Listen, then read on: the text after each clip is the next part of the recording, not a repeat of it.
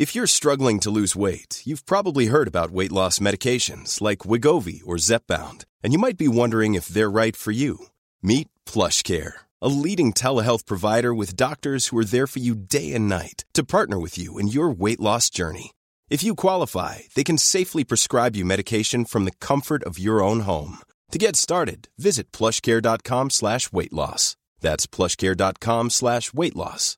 plushcare.com slash weight loss. C'est très McFly et Carlito.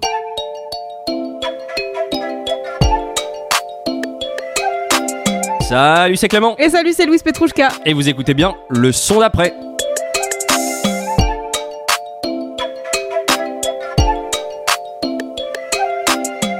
Bonjour à tous. Vous écoutez bien un nouvel épisode du son d'après. Je suis ravi d'être là aujourd'hui car comme d'habitude, je suis accompagné de ma meilleure binôme, Bonjour. Louise. Salut. Tu vas bien va Formidablement, bien sûr. Et oui, on va très bien parce qu'aujourd'hui on a un nouvel invité et cet invité, c'est Schkid. Bonjour, j'ai beaucoup d'énergie. Je suis avec vous dans le son d'après. Comment ça va? Ça va très bien et toi? Ça va, ça Tu va. fais très bien l'énergie, bravo. merci. Ouais, ouais. On l'avait briefé avant et du coup, il se met au niveau. Ça fait plaisir. On est vraiment ravis de t'accueillir dans le son d'après. Après avoir été cité à peu près 48 fois Ouais. dans ce podcast. C'est vrai, je plaide coupable. Donc effectivement, en tout cas moi, c'est, c'est- je suis très content en fait de qu'on va qu'on puisse papoter de musique en fait, tout simplement. Je quitte pour les gens qui ne te connaîtraient pas encore. Est-ce que tu pourrais te, ra- te présenter rapidement, s'il te plaît? Alors, je travaille dans la musique. De base, je suis musicien. Il y a plein de choses qu'on peut faire autour. J'essaie de tout faire. Voilà. C'est bien. Ah, c'est une super présentation, c'est bien ça. C'est mieux que multicasquette. C'est mieux que multicasquette. Après, je comprends. Non, mais il y a, il y a- il y a tellement de trucs passionnants qu'on peut faire, que ce soit enregistrer une émission, enregistrer quelqu'un en studio, euh, être DJ, écrire des textes. Trop de trucs à faire. Donc, euh, la vie est courte. J'essaie de faire le maximum. de musique à 360. Et bah c'est moi j'aime bien cette présentation là. Avant qu'on commence quand même, euh, pour les, les gens du coup qui découvriraient le son d'après avec toi, euh, Louise, est-ce que tu peux faire une rapide présentation de qui on Bien est sûr, avec plaisir. Donc le podcast Le Son d'après, c'est un podcast de découverte musicale qui sort tous les lundis et où euh, d'habitude avec Clément on partage, euh, on partage nos kiffs musicaux du moment en espérant vous aider à alimenter vos playlists. À chaque fois on présente quatre morceaux. Ça va être le cas aujourd'hui, sauf qu'on a demandé à Shkid de ramener deux morceaux d'artistes qu'il kiffe en ce moment et dont il a envie de nous parler. Et l'idée c'est qu'on ait euh, tous les trois une conversation autour de qui il est en tant qu'auditeur et qu'est-ce que qu'est-ce qu'il aime dans la musique. Et puis Clément et moi on a chacun ramené un morceau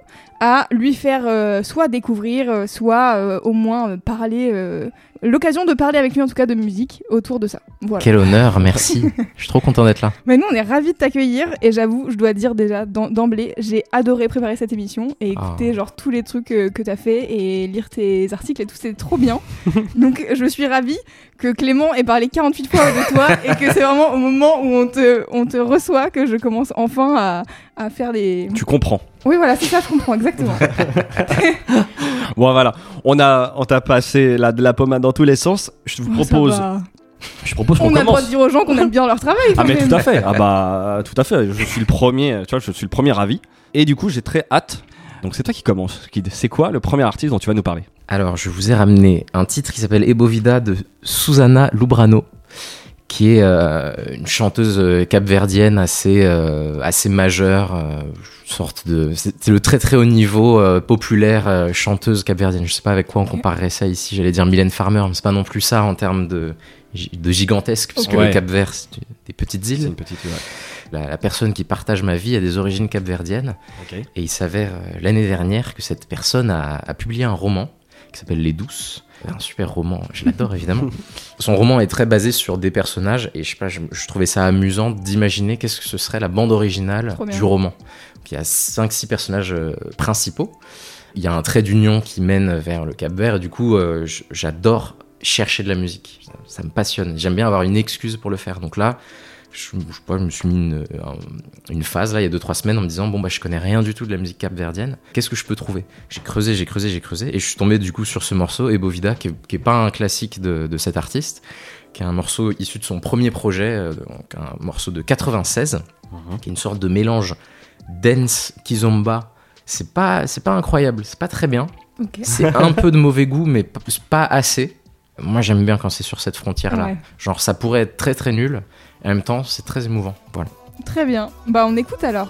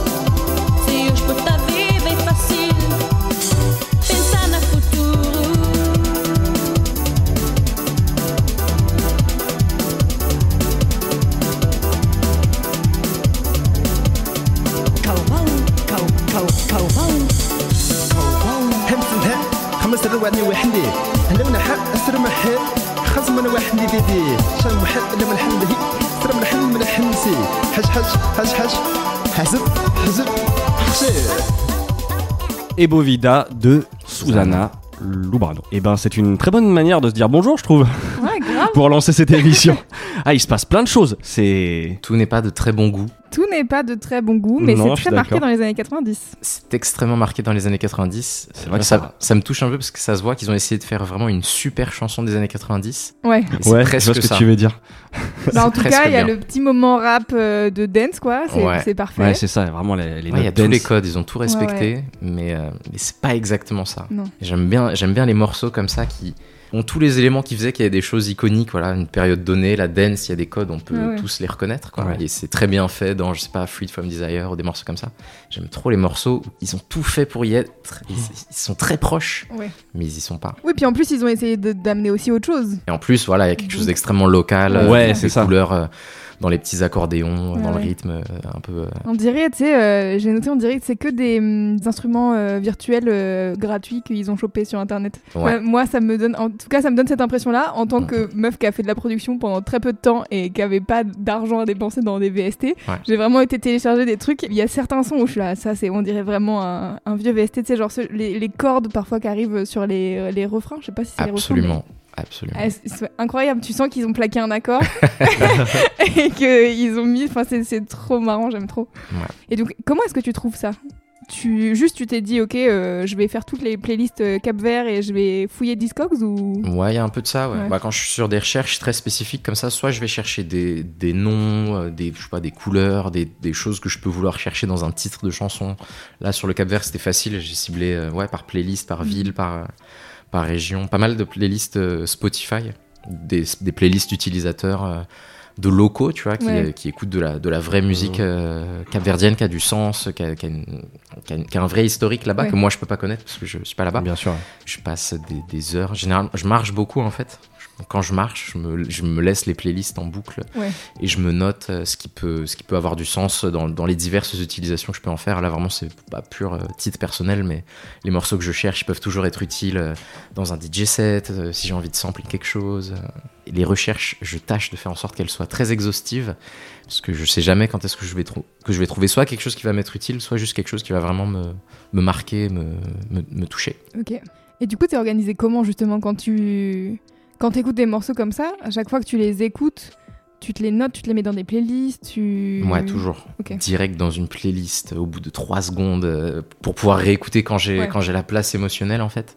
Mais ouais, j'essaie de j'essaie de tout consigner euh, tout le temps les choses que j'écoute. D'abord pour un, vraiment juste un rapport très euh, je sais pas sentimental que j'ai à, à la musique et aux dates. Euh, j'ai- J'aime bien me dire que si j'ai envie de me rappeler comment je me sentais, bah là par exemple Mhm. avec vous euh, en avril euh, 2022, j'aime bien me dire que bon voilà, je, je consigne tout- toutes les chansons que j'ai écoutées qui m'ont plu de ce mois-là et dans cinq ans quand j'aurai envie Ouais. de me rappeler de je sais pas tel souvenir spécifique, euh, de telle atmosphère, je sais que c'est caché dans Ouais. cette chanson-là qui est dans cette playlist. -là. Donc c'est par date, c'est souvent par, euh, par mois. Mais d'ailleurs, mais pendant Ouais. un temps, tu partageais, euh, ou même c'est toujours le cas, je crois d'ailleurs, tu, tu partages tes, tes coups de cœur un peu du mois. euh. Euh, ouais, ouais, alors j'ai- je je suis pas toujours très exhaustif, et très, euh, pas- c'est pas exhaustif le terme que je cherchais, Euh, assidu, Assidu, ouais. car euh, je suis vraiment extrêmement nul sur les réseaux sociaux.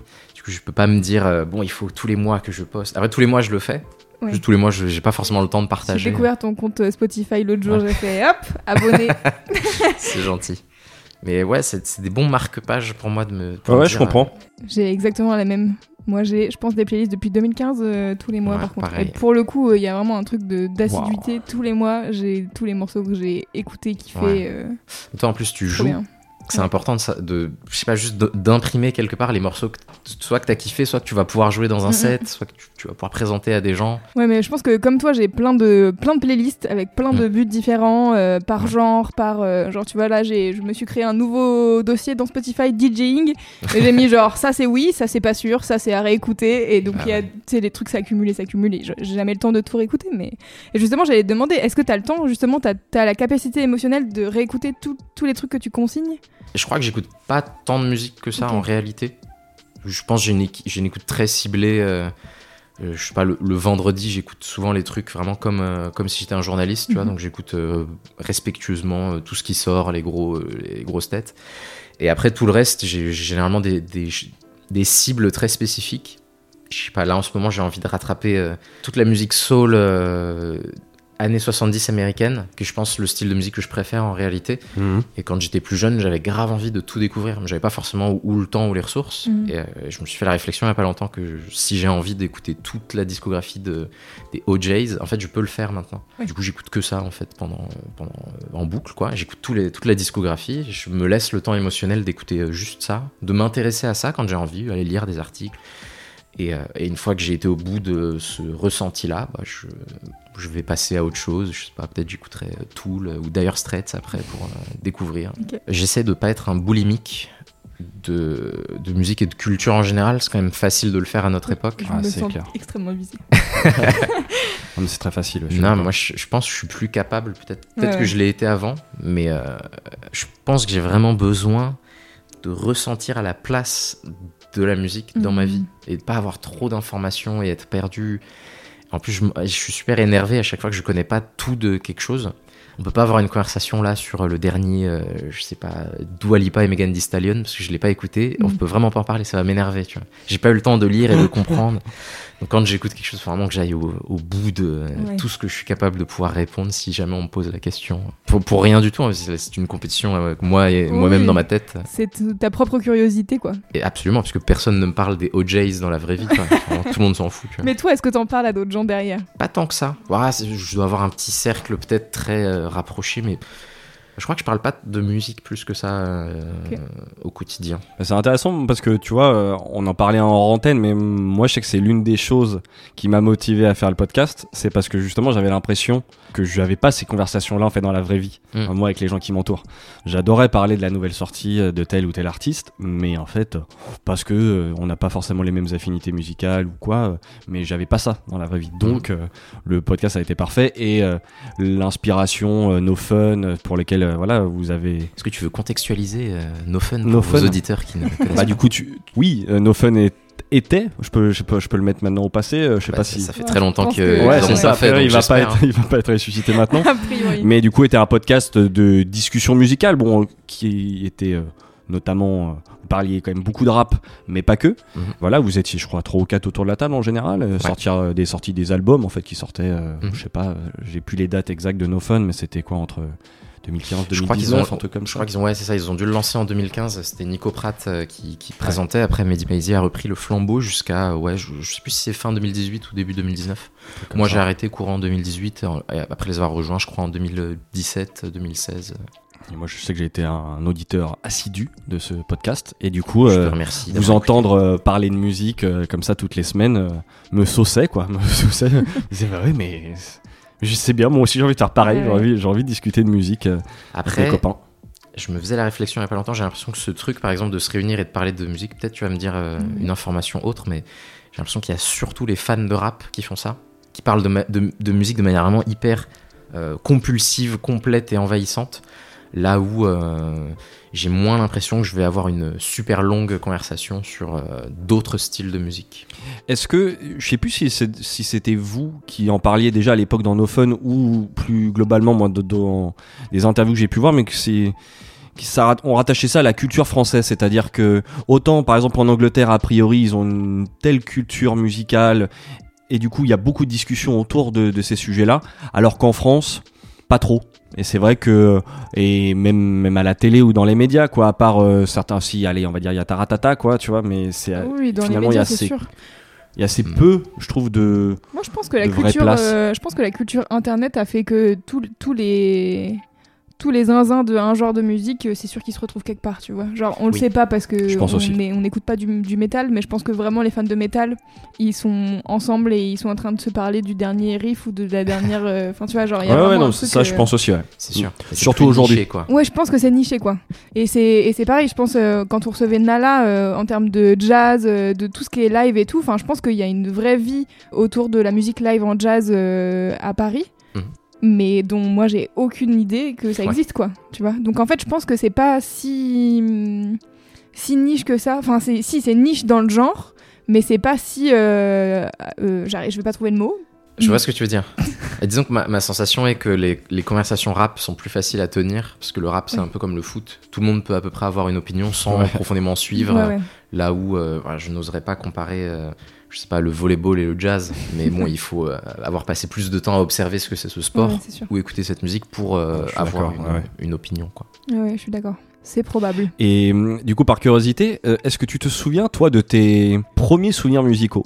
C'est-à-dire, euh, les peut-être les premières choses que tu as, que t'as aimé, ou déjà même qu'est-ce que t'écoutais quand t'étais petit? C'est-à-dire, euh, est-ce que tes parents te faisaient écouter de la musique euh, Vraiment, c'est de la triche parce que j'ai une famille très culturelle. Euh, Mon, mon père produisait et éditait de la musique. Dans les années 70, il a, il a vécu une existence de musique. Donc j'écoutais pas tant de trucs avec lui, mais, je- mais c'était présent quoi. Après, j'écoutais beaucoup de musique avec ma mère qui était très très fan, au sens fan euh, presque terrifiant du terme, D'accord. de chansons françaises euh, des années euh, 70.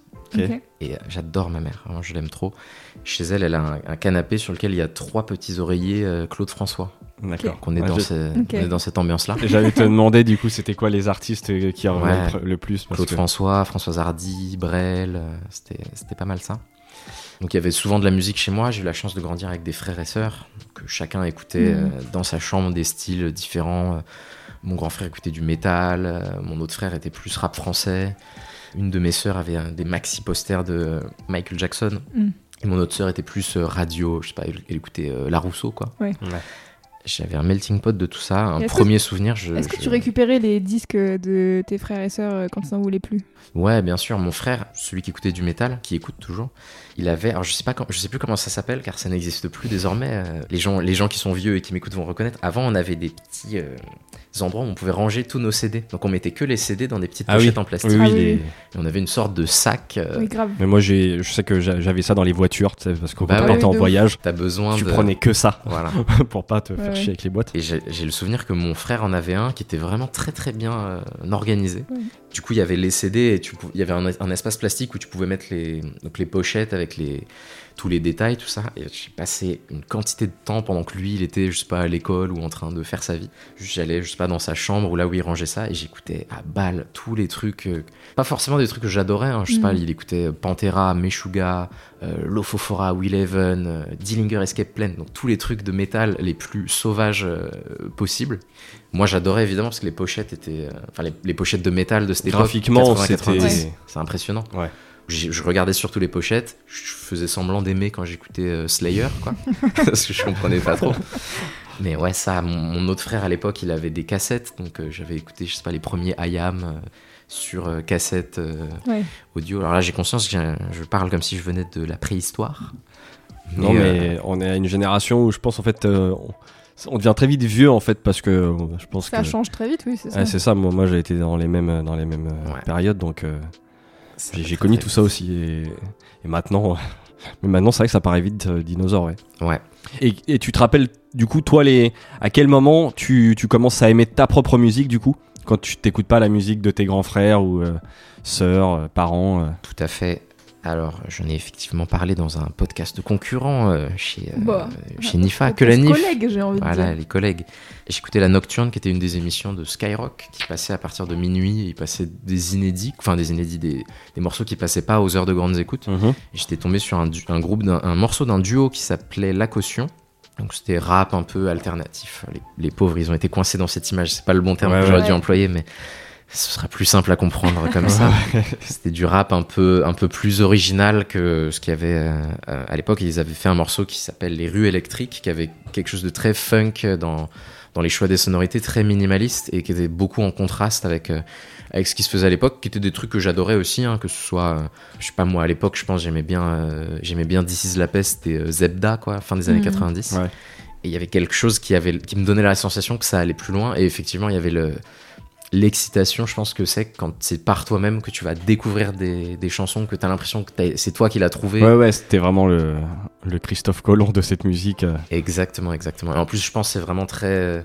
Je pense que je suis très privilégié à ce niveau-là parce que c'est très le, le cœur de, de ma famille. euh, On a, les gens de ma famille font ça et mon père, ayant été euh, éditeur et producteur de musique, il a dédié sa, sa vie à, à découvrir et à développer des talents. Donc je pense que quand moi je découvre un truc, je ne fais rien d'autre que d'être euh, dans la continuité. euh, Perpétuer la, Spirituelle. perpétuer la tradition euh, familiale. tout à fait. Et, et- ouais, et tu, t- et tu te souviens ce qui te touche particulièrement euh, dans, pour cet artiste-là? C'est justement le fait que ça ne ressemble à rien d'autre? Euh, Il y a ça, et puis à l'époque, euh, quand j'ai découvert la caution, je pense que je devais avoir 9-10 ans.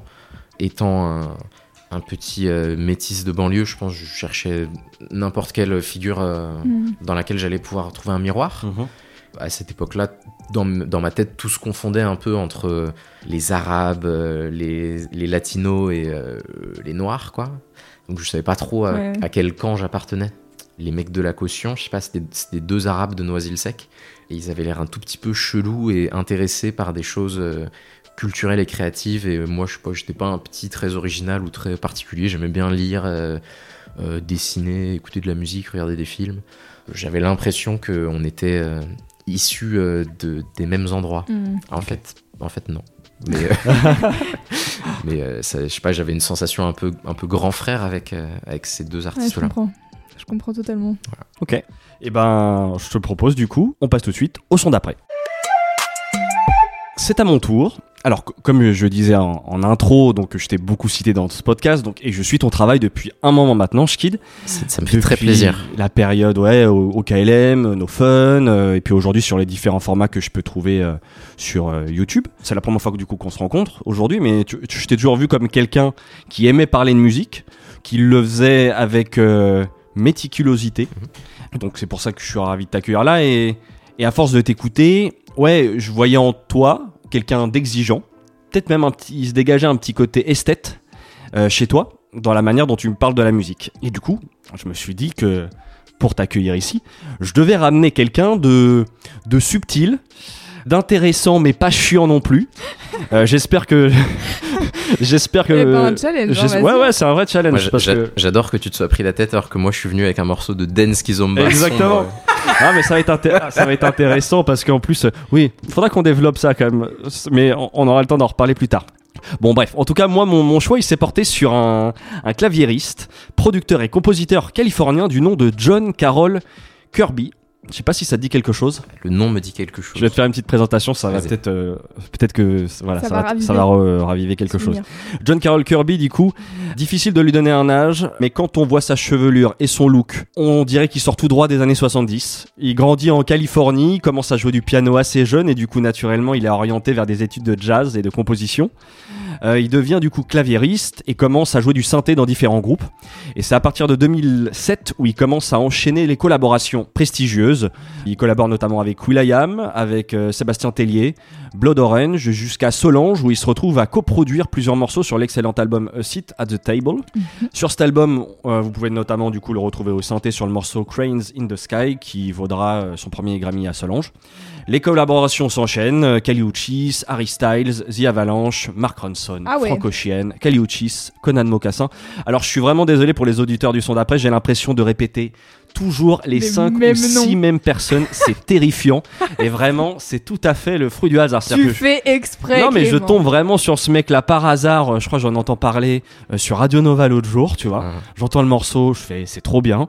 Et derrière bah voilà, en préparant l'émission, je vois ça, je fais mais bon, bah c'est pas je sais pas, euh, c'est mes oreilles quoi, tu vois qui qui me ramènent vers ça. Du coup, en parallèle de toutes ces collaborations, lui il commence à sortir des projets solo depuis 2017. Il décrit lui-même sa musique comme un mélange de jazz avec du new age, de la funk et de l'exotica. Waouh. C'est quoi de l'exotica? Bah, de l'exotica, c'est euh, c'est quand tu c'est de ramener euh, de ce que j'ai lu, c'est J'ai peur. en fait c'est une sorte de mélange un petit peu, je crois, de musique électronique, mais qui va tendre, tu sais, vers des influences. Ça peut être euh, les musiques caribéennes, ça peut être la musique des Andes. Ok. Euh, voilà, je pense que c'est des, des influences euh, diverses. Colonial quoi. Donc C'était Yes. pas présenté comme ça, mais c'est vrai que maintenant tu le dis, euh, Ouais. c'est- pas impossible. Très bien. Euh, Bon bah fais-nous écouter ton morceau de musique coloniale. Ça m'intéresse. Bah de toute manière, oui, en vrai, j'avais fini ma présentation, donc. Mais vous, ouais, en vrai, vous- allez. C'est bon, je quitte à tuer Pardon, Louise. Et ben, ce que je, on on va écouter la musique. Je finirai peut-être les deux trois trucs que j'ai à dire après. Écoutons la musique. Donc, je vous propose d'écouter le son qu'il a composé pour un film d'animation du nom de Cryptozoo. Le morceau s'appelle Phoebe's Team. Le film est écrit et réalisé par Dash Show. Bah voilà, on écoute et puis on revient euh, rigoler tous ensemble.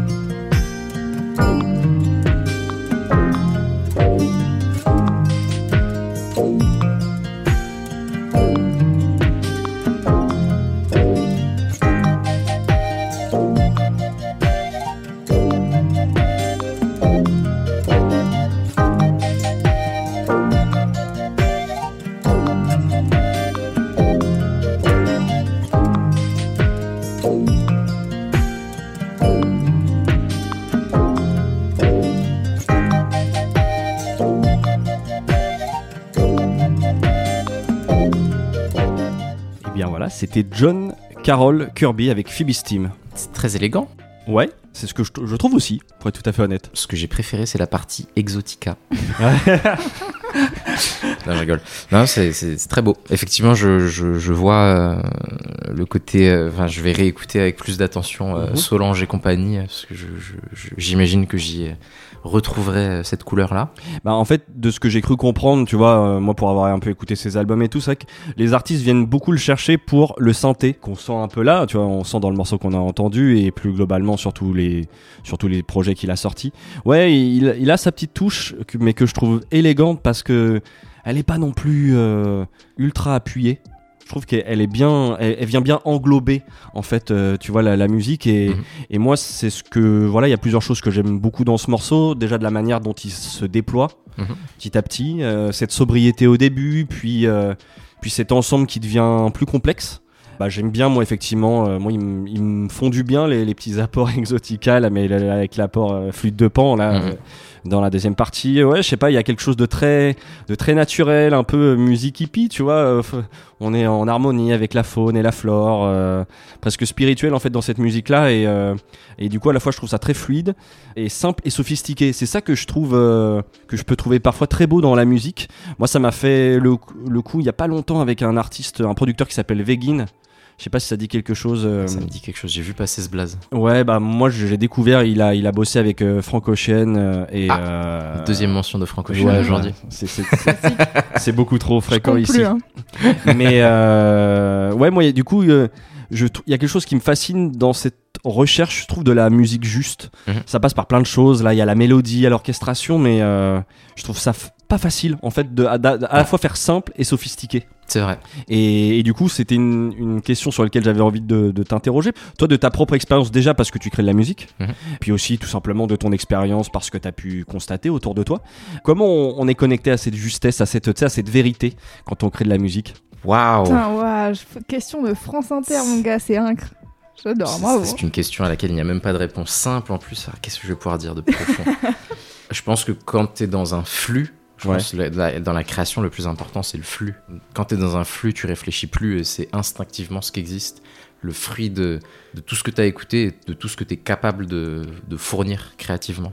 Enfin, je pense les, les belles œuvres comme ça, les- les- le, le maximum de- des esthètes, puis des gens qui ont arrêté de réfléchir et qui sont qui délivrent juste, qui, enfin, je suis sûr qu'il a fait son morceau les yeux fermés. Ouais, c'est ça. Parce que moi, je tu vois, en, en écoutant ce type de morceau, je, je m'interroge entre savoir est-ce que c'est 100% de la spontanéité ou est-ce que il y a une vraie part aussi d'hyper méticulosité sur, euh, tu vois, euh, chaque petit détail. Il y a sans doute toujours un peu des deux, mais je pense que, enfin, tous les, je, je- je- je crois, hein, la- les, les créateurs et les créatrices qui font passent des années à construire des outils qui leur permettent d'être très méticuleux sans y réfléchir.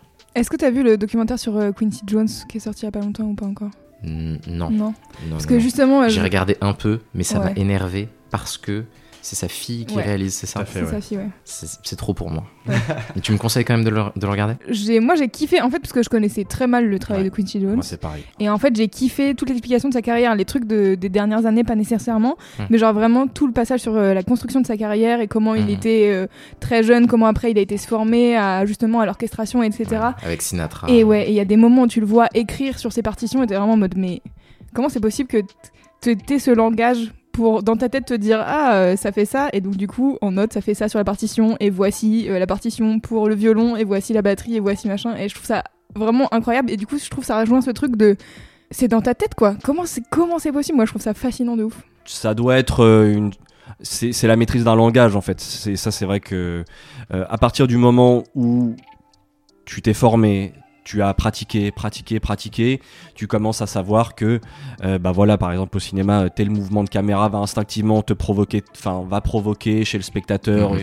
euh, telle émotion ou tel sentiment de suspense ou quoi et du coup j'imagine que la musique c'est un peu la même chose c'est à dire que quand tu, tu maîtrises ton art t'as plus besoin de te poser la question. Et je pense que c'est aussi là que tu dois encore plus te permettre d'aller vers l'instinct. mais est-ce que tu penses que c'est que de la maîtrise? Parce qu'il y a plein d'artistes hyper jeunes euh, qui arrivent et qui ont commencé à faire des chansons il y a trois ans et qui font des chansons merveilleuses du coup Après, je pense que nos standards de merveilleux ont beaucoup évolué avec Oui. les années, donc oui puis moi j'ai tendance à dire merveilleux pour plein de trucs aussi donc Ouais, mais c'est normal. On a, on, a, on a aussi plus de choses qu'on peut aimer, euh, pas seulement pour des choses qui correspondent à l'instinct, mais qui correspondent à la, à la réalité d'un instant T. Mm. Enfin, je pense c'est beaucoup ça. Enfin, je pense, j'en sais je suis pas, un, je suis pas un utilisateur de TikTok, par exemple. Je pense que ce qu'on aime sur TikTok, c'est que ça, ça va vite et ça correspond à ce qu'on veut à ce moment-là. Donc, c'est merveilleux. Ça n'a pas le même sens merveilleux que, effectivement, quand tu écoutes l'arrangement euh, de tel album de Sinatra par Quincy Ouais. Jones. C'est une autre manière de s'exprimer, c'est une autre manière de maîtriser euh, quelque chose et de trouver un écho dans un public. En tout cas, moi, dans ma pratique de ce que j'aime faire quand je crée de la musique, j'aime bien, bien qu'on puisse avoir un peu des, un peu des deux. J'ai beaucoup de respect pour le travail artistique et, et beaucoup de respect pour le travail un peu plus artisanal. J'aime bien me dire que, par exemple, quand je crée quelque chose, je- moi, je sais ce qui me plaît, je sais, je sais en, en quoi j'atteins ce qui me ressemble le plus. En trois minutes, je peux faire quelque chose que moi, je vais trouver génial. Peu importe si quelqu'un le trouve génial, m'en fous, tu vois. Ouais, moi, ouais. je sais ce que je suis capable de faire. Et après, j'aime bien l'idée qu'avec les outils que j'ai développés, je suis capable de créer quelque chose presque d'utilitaire. Qui, qui a une fonction de voilà on a besoin de telle chose qui correspond à tel format là je, je pense à ça parce que j'ai dû refaire le générique de rap jeu là, la Mhm. semaine dernière parce qu'ils ont lancé la nouvelle saison Ouais. un- j'ai un, objet de 12 secondes à créer qui doit correspondre à des codes un peu rythmiques, pas musicaux, mais de vidéo. Voilà, bon, Mhm. bah, il y a- il y, a telle seconde qu'ils vont devoir extraire parce que c'est le jingle ou je sais pas quoi. Bon. Enfin, moi, je sais que dans ma pratique créative, je trouve ça hyper agréable. Je sais pas si je faisais du cinéma, je suis sûr que je trouverais ça trop cool. J'aurais trop envie d'être un peu euh, David Lynch et un peu faire des pubs Nespresso, tu vois.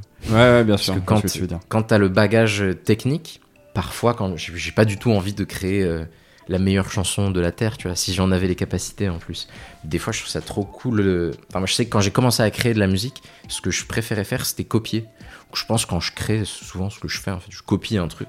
Là, là j'adore euh, euh, tous les trucs d'hyper pop. J'essaie de copier, je suis super nul, je suis incapable de faire ça. Je copie, je copie, je copie. En copiant, je vais réussir à trouver quelque chose qui va juste être ce que moi je suis capable Ouais, de faire. qui va te parler à toi et qui va te sembler être plus personnel, quoi. C'est ça. Mais en attendant, tout ce temps d'échec et de copie, ça, ça me donne euh, des réflexes techniques. Les réflexes techniques qui peuvent être appliqués sur n'importe quel type d'usage sonore. Donc évidemment de la musique, de la création pour les artistes. Et puis après pour n'importe quel type euh, de format. Moi je vois vraiment la musique, l'aspect créatif en tout cas comme un truc hyper ludique. J'essaie de euh, rester très enfant par rapport à ça. Dès que je crée un truc, j'ai envie d'être content d'être sur mon logiciel sur mon piano peu importe ce qui sort, peu importe ce qui est partagé, peu importe ce qui est, lucratif, euh, la flamme de juste créer quelque chose et être content, c'est, je pense, vraiment le plus difficile à, à maintenir au fil, euh, au fil des années. Au-delà de avoir quelque chose de très cristallin, de très parfait, juste quelque chose que tu es en capacité de faire, ce n'est pas si, si évident. Ah Bah non, non. Et puis j'imagine que de s'écouter, euh, c'est pareil, d'a- d'avoir une certaine objectivité sur ce que tu fais, c'est pas, c'est pas si facile non plus. Ouais, c'est une question d'objectif, je pense. Hum. Si je te gribouillais quelque chose là sur une feuille, euh, est-ce que j'ai besoin d'avoir un avis objectif dessus? La, la sensation de faire le mouvement, c'est agréable. Ouais. Le reste, c'est Mhm. le reste, c'est de l'industrie, c'est du commerce. Et, un autre métier. Et quelle part du coup de, de justement de la création musicale euh, ça occupe dans, dans ta vie? Parce que du coup euh, tu es encore assez discret du coup en tout cas sur ce que tu sors euh, par exemple sur les sur les plateformes ou Oh bah, je sors pas grand chose, donc euh, non, je sais, je sais pas si je devais faire un pourcentage, euh, peut-être euh, 20 ou 30% D'accord. mais je crois que ça correspond au pourcentage max que j'ai envie de dédier à, à laisser la création. Enfin, j'ai pas envie que la création soit au centre de mes activités. Ok. Sans doute parce que, je sais pas, peut-être que ça me fait peur. Peut-être peut que c'est pas assez. Enfin, J'aime bien créer des choses. Je pense que c'est c'est la même chose que quand j'écoute de la musique ou que je fais des playlists. J'aime bien être super focus et dédié sur quelque chose et essayer de pas sortir de cette bulle-là. Avoir le temps de respirer pour avoir d'autres conversations, réfléchir à d'autres choses et puis revenir. J'ai pas envie d'être écrasé par euh, une obligation d'aller euh, puiser au fond de réserves créatives constantes. J'aime- bien l'idée d'être plus drivé par euh, les rencontres que je vais faire et le, mystère que ça peut apporter. Là, ça se trouve en descendant, je tombe sur quelqu'un.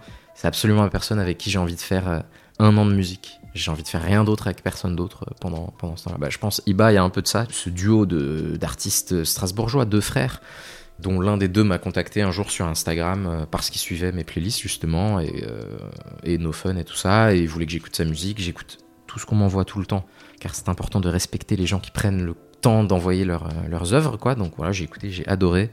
On s'est rencontrés, on s'est bien entendu, on a commencé à bosser ensemble. Pas exclusivement sur une échelle musicale, je bosse euh, les, les deux EP qu'ils ont sortis, je, je suis leur, j'en suis leur éditeur, donc je bosse avec eux sur l'autre aspect derrière, quoi, mettre en place, les connecter avec, euh, avec des gens qui peuvent être utiles pour leur développement. Et, euh, et là, ils ont un projet qui sort, euh, je crois que la date c'est mi-mai là. Parfait. Pour l'été qui arrive, c'est une Parfait, il y a très un, bonne idée. un projet 10 titres qui sort que j'ai que j'ai réalisé du coup et que j'ai co-composé avec euh, Kanji qui est un beatmaker de chez eux un Strasbourgeois aussi qui est trop trop fort qui bossait beaucoup avec eux depuis le début et euh, Lies Cassi qui est pareil un, un très très bon euh, compositeur euh, bassiste euh, donc on a, on a vraiment fait un projet euh, en musicien avec des vrais instruments Trop bien. et, euh, on, s'est bien marré euh, et je, je, je, je pense que j'avais pas d'autres idées que que ça j'avais juste envie de faire ça Mhm. pour le faire bien, 10 titres c'est ambitieux, puis il y a toujours plein d'idées, je sais pas quoi, on a fait des on a fait enregistrer des violons à Los Angeles. euh, J'ai un gars que j'adore euh, que j'avais rencontré dans le Kentucky. À chaque fois, j'ai- j'aime bien qu'il fasse des guitares sur mes projets parce que il, vient de vraiment euh, un endroit aux États-Unis où il y a un son spécifique. J'aime trop cette couleur-là aussi, le, le- la country, le bluegrass, la vraie musique trad des terres. Ouais. Et, euh, et je trouve ça toujours marrant de, de l'avoir. Donc il a deux trois morceaux, il y a des, des petits bouts de guitare à lui marrant. que, que j'ai été samplé. Ouais, j'aime bien me prendre la tête sur le, le choix des, des intervenants, un peu des, des couleurs musicales et le faire euh, euh, sans exotisme. Là, je trouve ça trop cool que j'ai ces petites guitares euh, qui viennent vraiment de là-bas par ce mec avec qui on a vraiment discuté, que je connais, que j'ai été voir, que Mhm. c'est- j'ai- c'est c'est réel un peu. J'aime bien. Forcément, la, la nature du son euh, n'en est que plus, plus riche, quoi.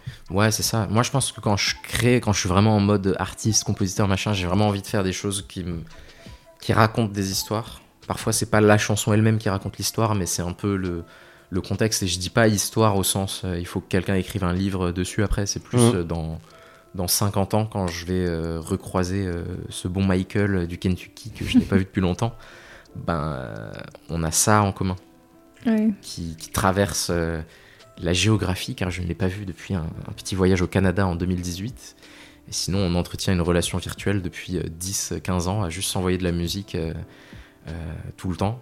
Comme ça, c'est ça, c'est pour ça, c'est vraiment cool la musique. C'est ça. Pour revenir un petit peu à- à- au morceau que j'ai passé, mais dans un autre genre, du coup, j'avais envie de revenir avec toi sur euh, une discussion, du coup, que vous avez eue tous les deux, il y a pas si longtemps, euh, lors d'une première écoute de l'album de Rosalia.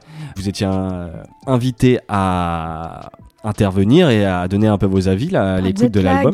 Par, voilà, Jetlag. par Jetlag et par Robin, qu'on a vous avez entendu dans ce podcast. Exactement. Tu pouvais reprocher à l'album de Rosalia sur le moment euh, que tu trouvais que c'était pas assez généreux.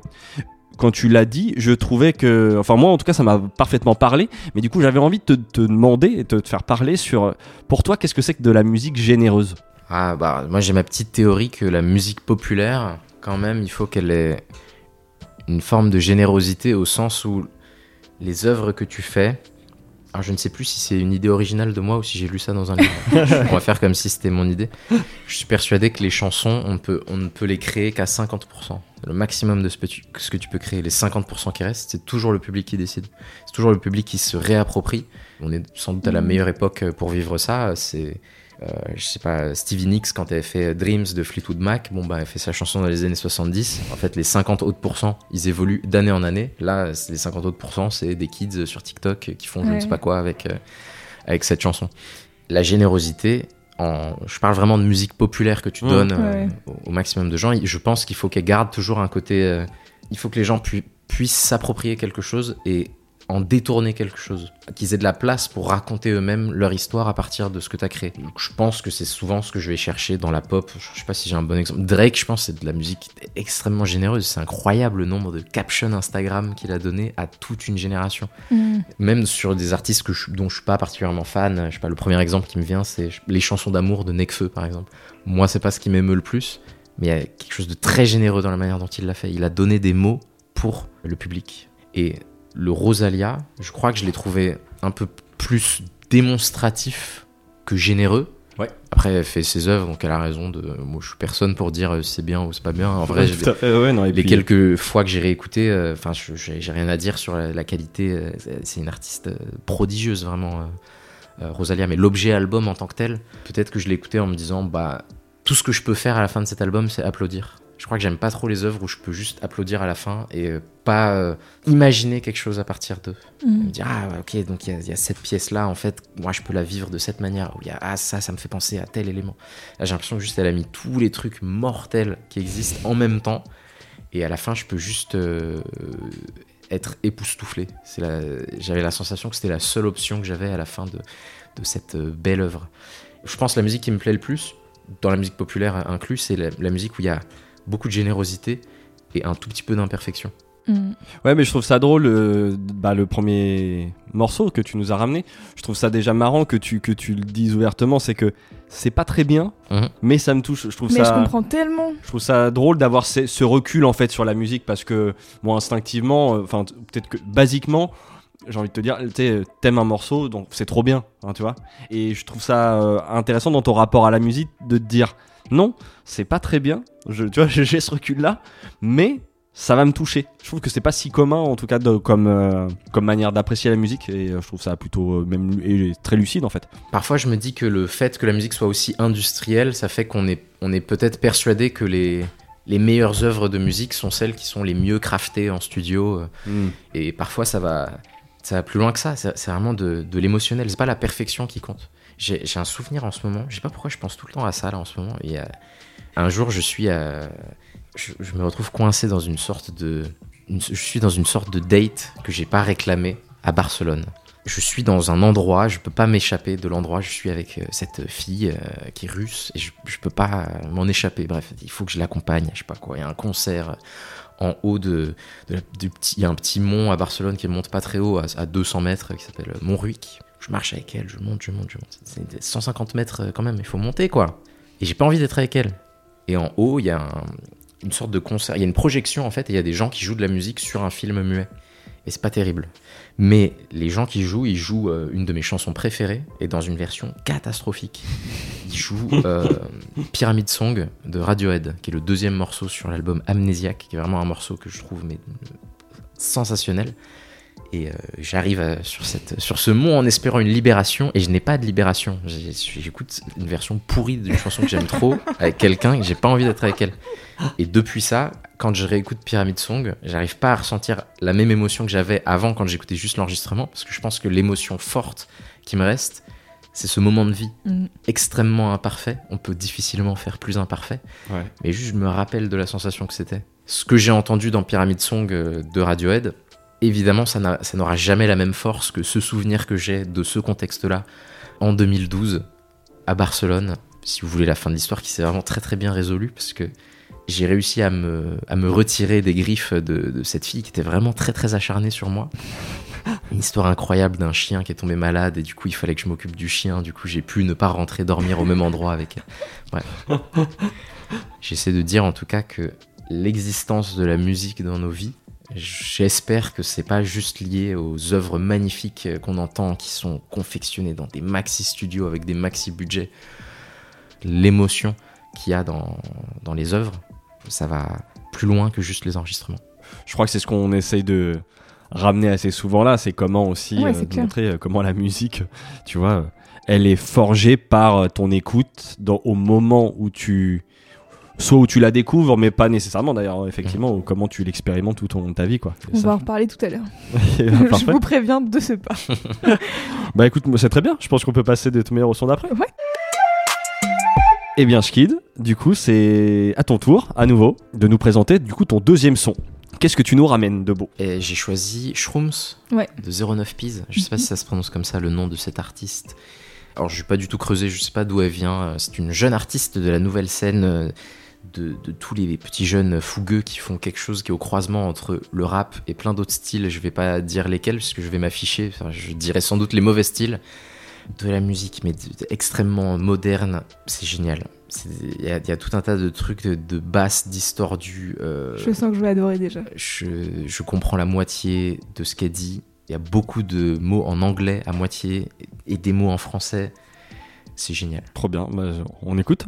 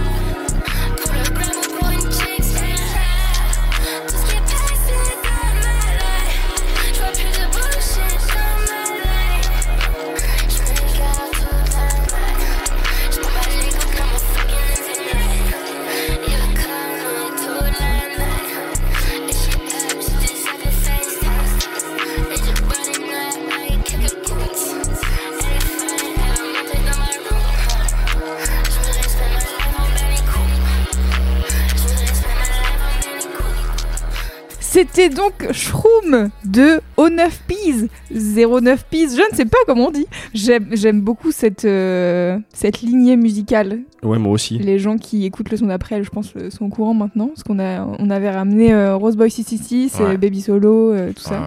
On adore ça. Je pense que c'est dans la même lignée, quoi. Ouais, carrément. Alors, elle, particulièrement, je trouve, elle a, elle a un truc genre au croisement entre, je sais pas, Okelou et euh, Playboy Carty. C'est Ouais. exactement ça que j'ai envie d'écouter là. Je trouve que c'est vraiment euh, cette euh, scène-là. Je l'ai pas encore assez euh, digué et tout, mais j'ai j'ai l'impression qu'il y a vraiment plein de trucs vraiment, vraiment chambés, quoi.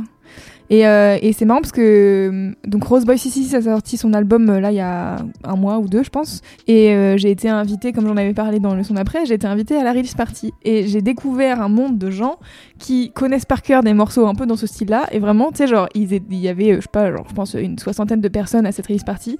Et il y avait que des personnes qui connaissaient par cœur des morceaux que j'avais jamais entendus de ma vie. J'étais vraiment en mode ah donc on est vraiment sur une niche de gens SoundCloud que genre vraiment j'ai aucune rêve tu vois et eux ils étaient tous entre eux en train de se dire ouais le, le son de machin trop bien et tout c'était incroyable du coup j'étais là waouh encore un nouvel univers à découvrir c'est Ouais, trop Je comprends, cool. il y a vraiment toute une nouvelle scène comme ça qui se développe. Là, euh, moi, j'aime, ouais, je trouve ça intéressant, là, ce, en tout cas dans le track que, que tu ramènes en particulier, là, ce contraste entre, tu sais, les, les grosses basses qui te tabassent comme ça, et puis, comme, il y a un esprit, l'esprit, il est assez suspendu, tout le Mhm. reste, tu sais, la prod derrière, Mhm. et, et elle, euh, d'ailleurs, dans son vocal que, moi, c'est pas grave, j'avoue, j'ai quasiment pas compris une phase. ouais pareil là sur mais euh, mais elle est là elle navigue euh, entre les deux je trouve ouais mais tu euh, sens qu'en plus j'ai pas l'impression que ça soit tant euh, entre guillemets important dans Ah le bah non. sens où euh, c'est vraiment euh, un instrument parmi les autres un peu c'est ça ouais, c'est vraiment mixé comme une piste instrumentale comme une autre et, et donc tu te souviens comment tu découvres euh, Elle, artiste? je sais plus, bah, en vrai, j'ai eu- je me suis fait la même réflexion que toi. Je, je sais plus à quel moment. Ah, si, waouh, j'étais à une soirée l'année dernière avec, euh, avec euh, 99, qui est un peu un ingé artiste, Ah oui. super fort. Le projet Casino, là. Avec, voilà, Ouais. Casino. Je me retrouve à une soirée euh, chez 99. Il y avait euh, tout un tas de gens de la nouvelle scène. Donc, je suis dans une soirée avec, euh, avec Rally, avec Lafèvre, euh, avec Sunbest, avec Shironeki. Bon, alors, J'avais l'impression d'avoir 2000 ans. et, euh, et ce jour-là, je me suis dit, ah ouais, ouais, je suis complètement passé à côté de.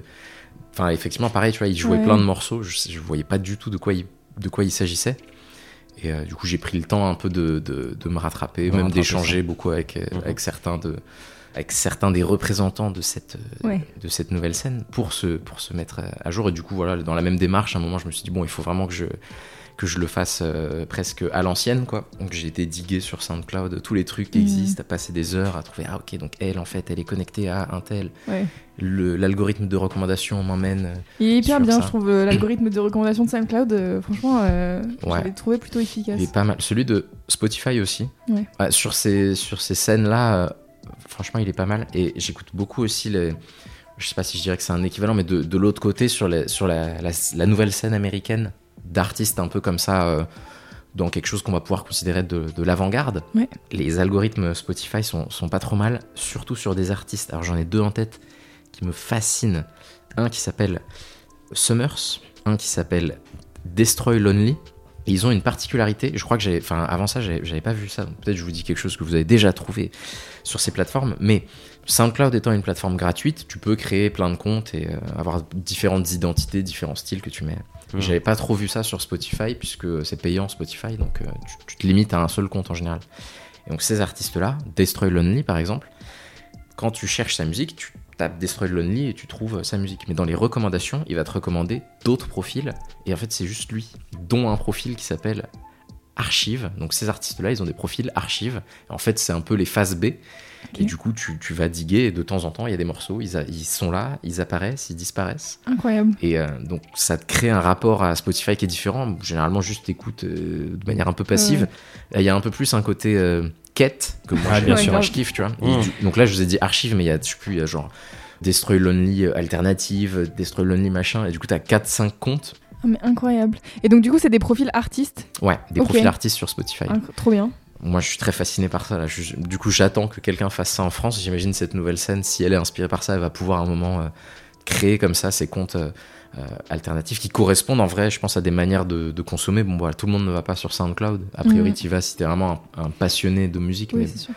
de plus en plus de gens ont leur plateforme, donc euh, attitré, voilà, le Deezer, Apple, Amazon, Spotify. Donc ça peut faire sens qu'il y ait des comptes alternatifs Ouais, pour ceux qui ont continuellement envie de, euh, envie de chercher. Et à quel point toi du coup tu digues? C'est quelque chose dont tu te lasses pas? C'est-à-dire cette, euh, cette quête euh, permanente, euh, je sais pas, de la nouvelle pépite ou quoi euh, C'est des, des phases. De la nouvelle pépite, pas spécialement, D'accord. mais plus de, du nouveau truc que je vais trouver euh, cool. Euh, soit cool, soit des nouveaux artistes avec lesquels je vais pouvoir euh, échanger directement quand, quand je peux leur être utile. En vrai, c'est des phases, je pense, comme tout le monde. En vrai, comme je suis vieux désormais, j'écoute en boucle juste les trois trucs que j'aime bien. Et, et après, quand je quand j'ai l'impression que j'ai écouté trop de fois d'affilée euh, telle chanson, je me dis, ah, quand même, moi, Peut-être changer. ouais, vas-y, euh, prends-toi la tête.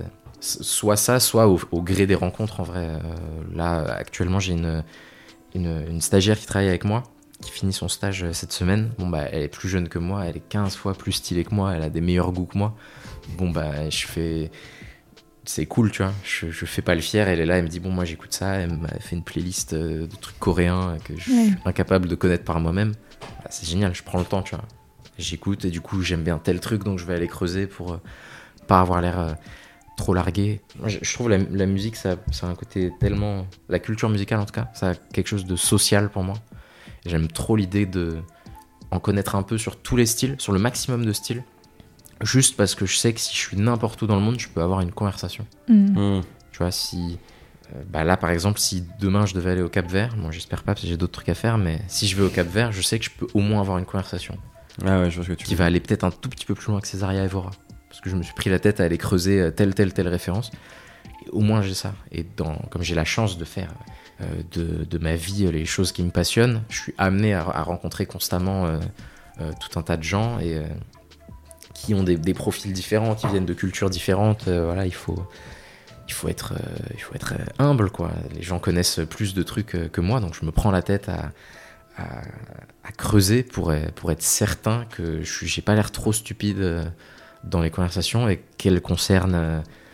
je sais pas, on peut avoir une conversation sur la musique égyptienne des années 70, comme euh, euh, la techno de Détroit des années 80. J'essaie de connaître vraiment le spectre le plus large possible, déjà parce que vraiment juste ça me passionne et euh, j'adore euh, discuter avec moi-même.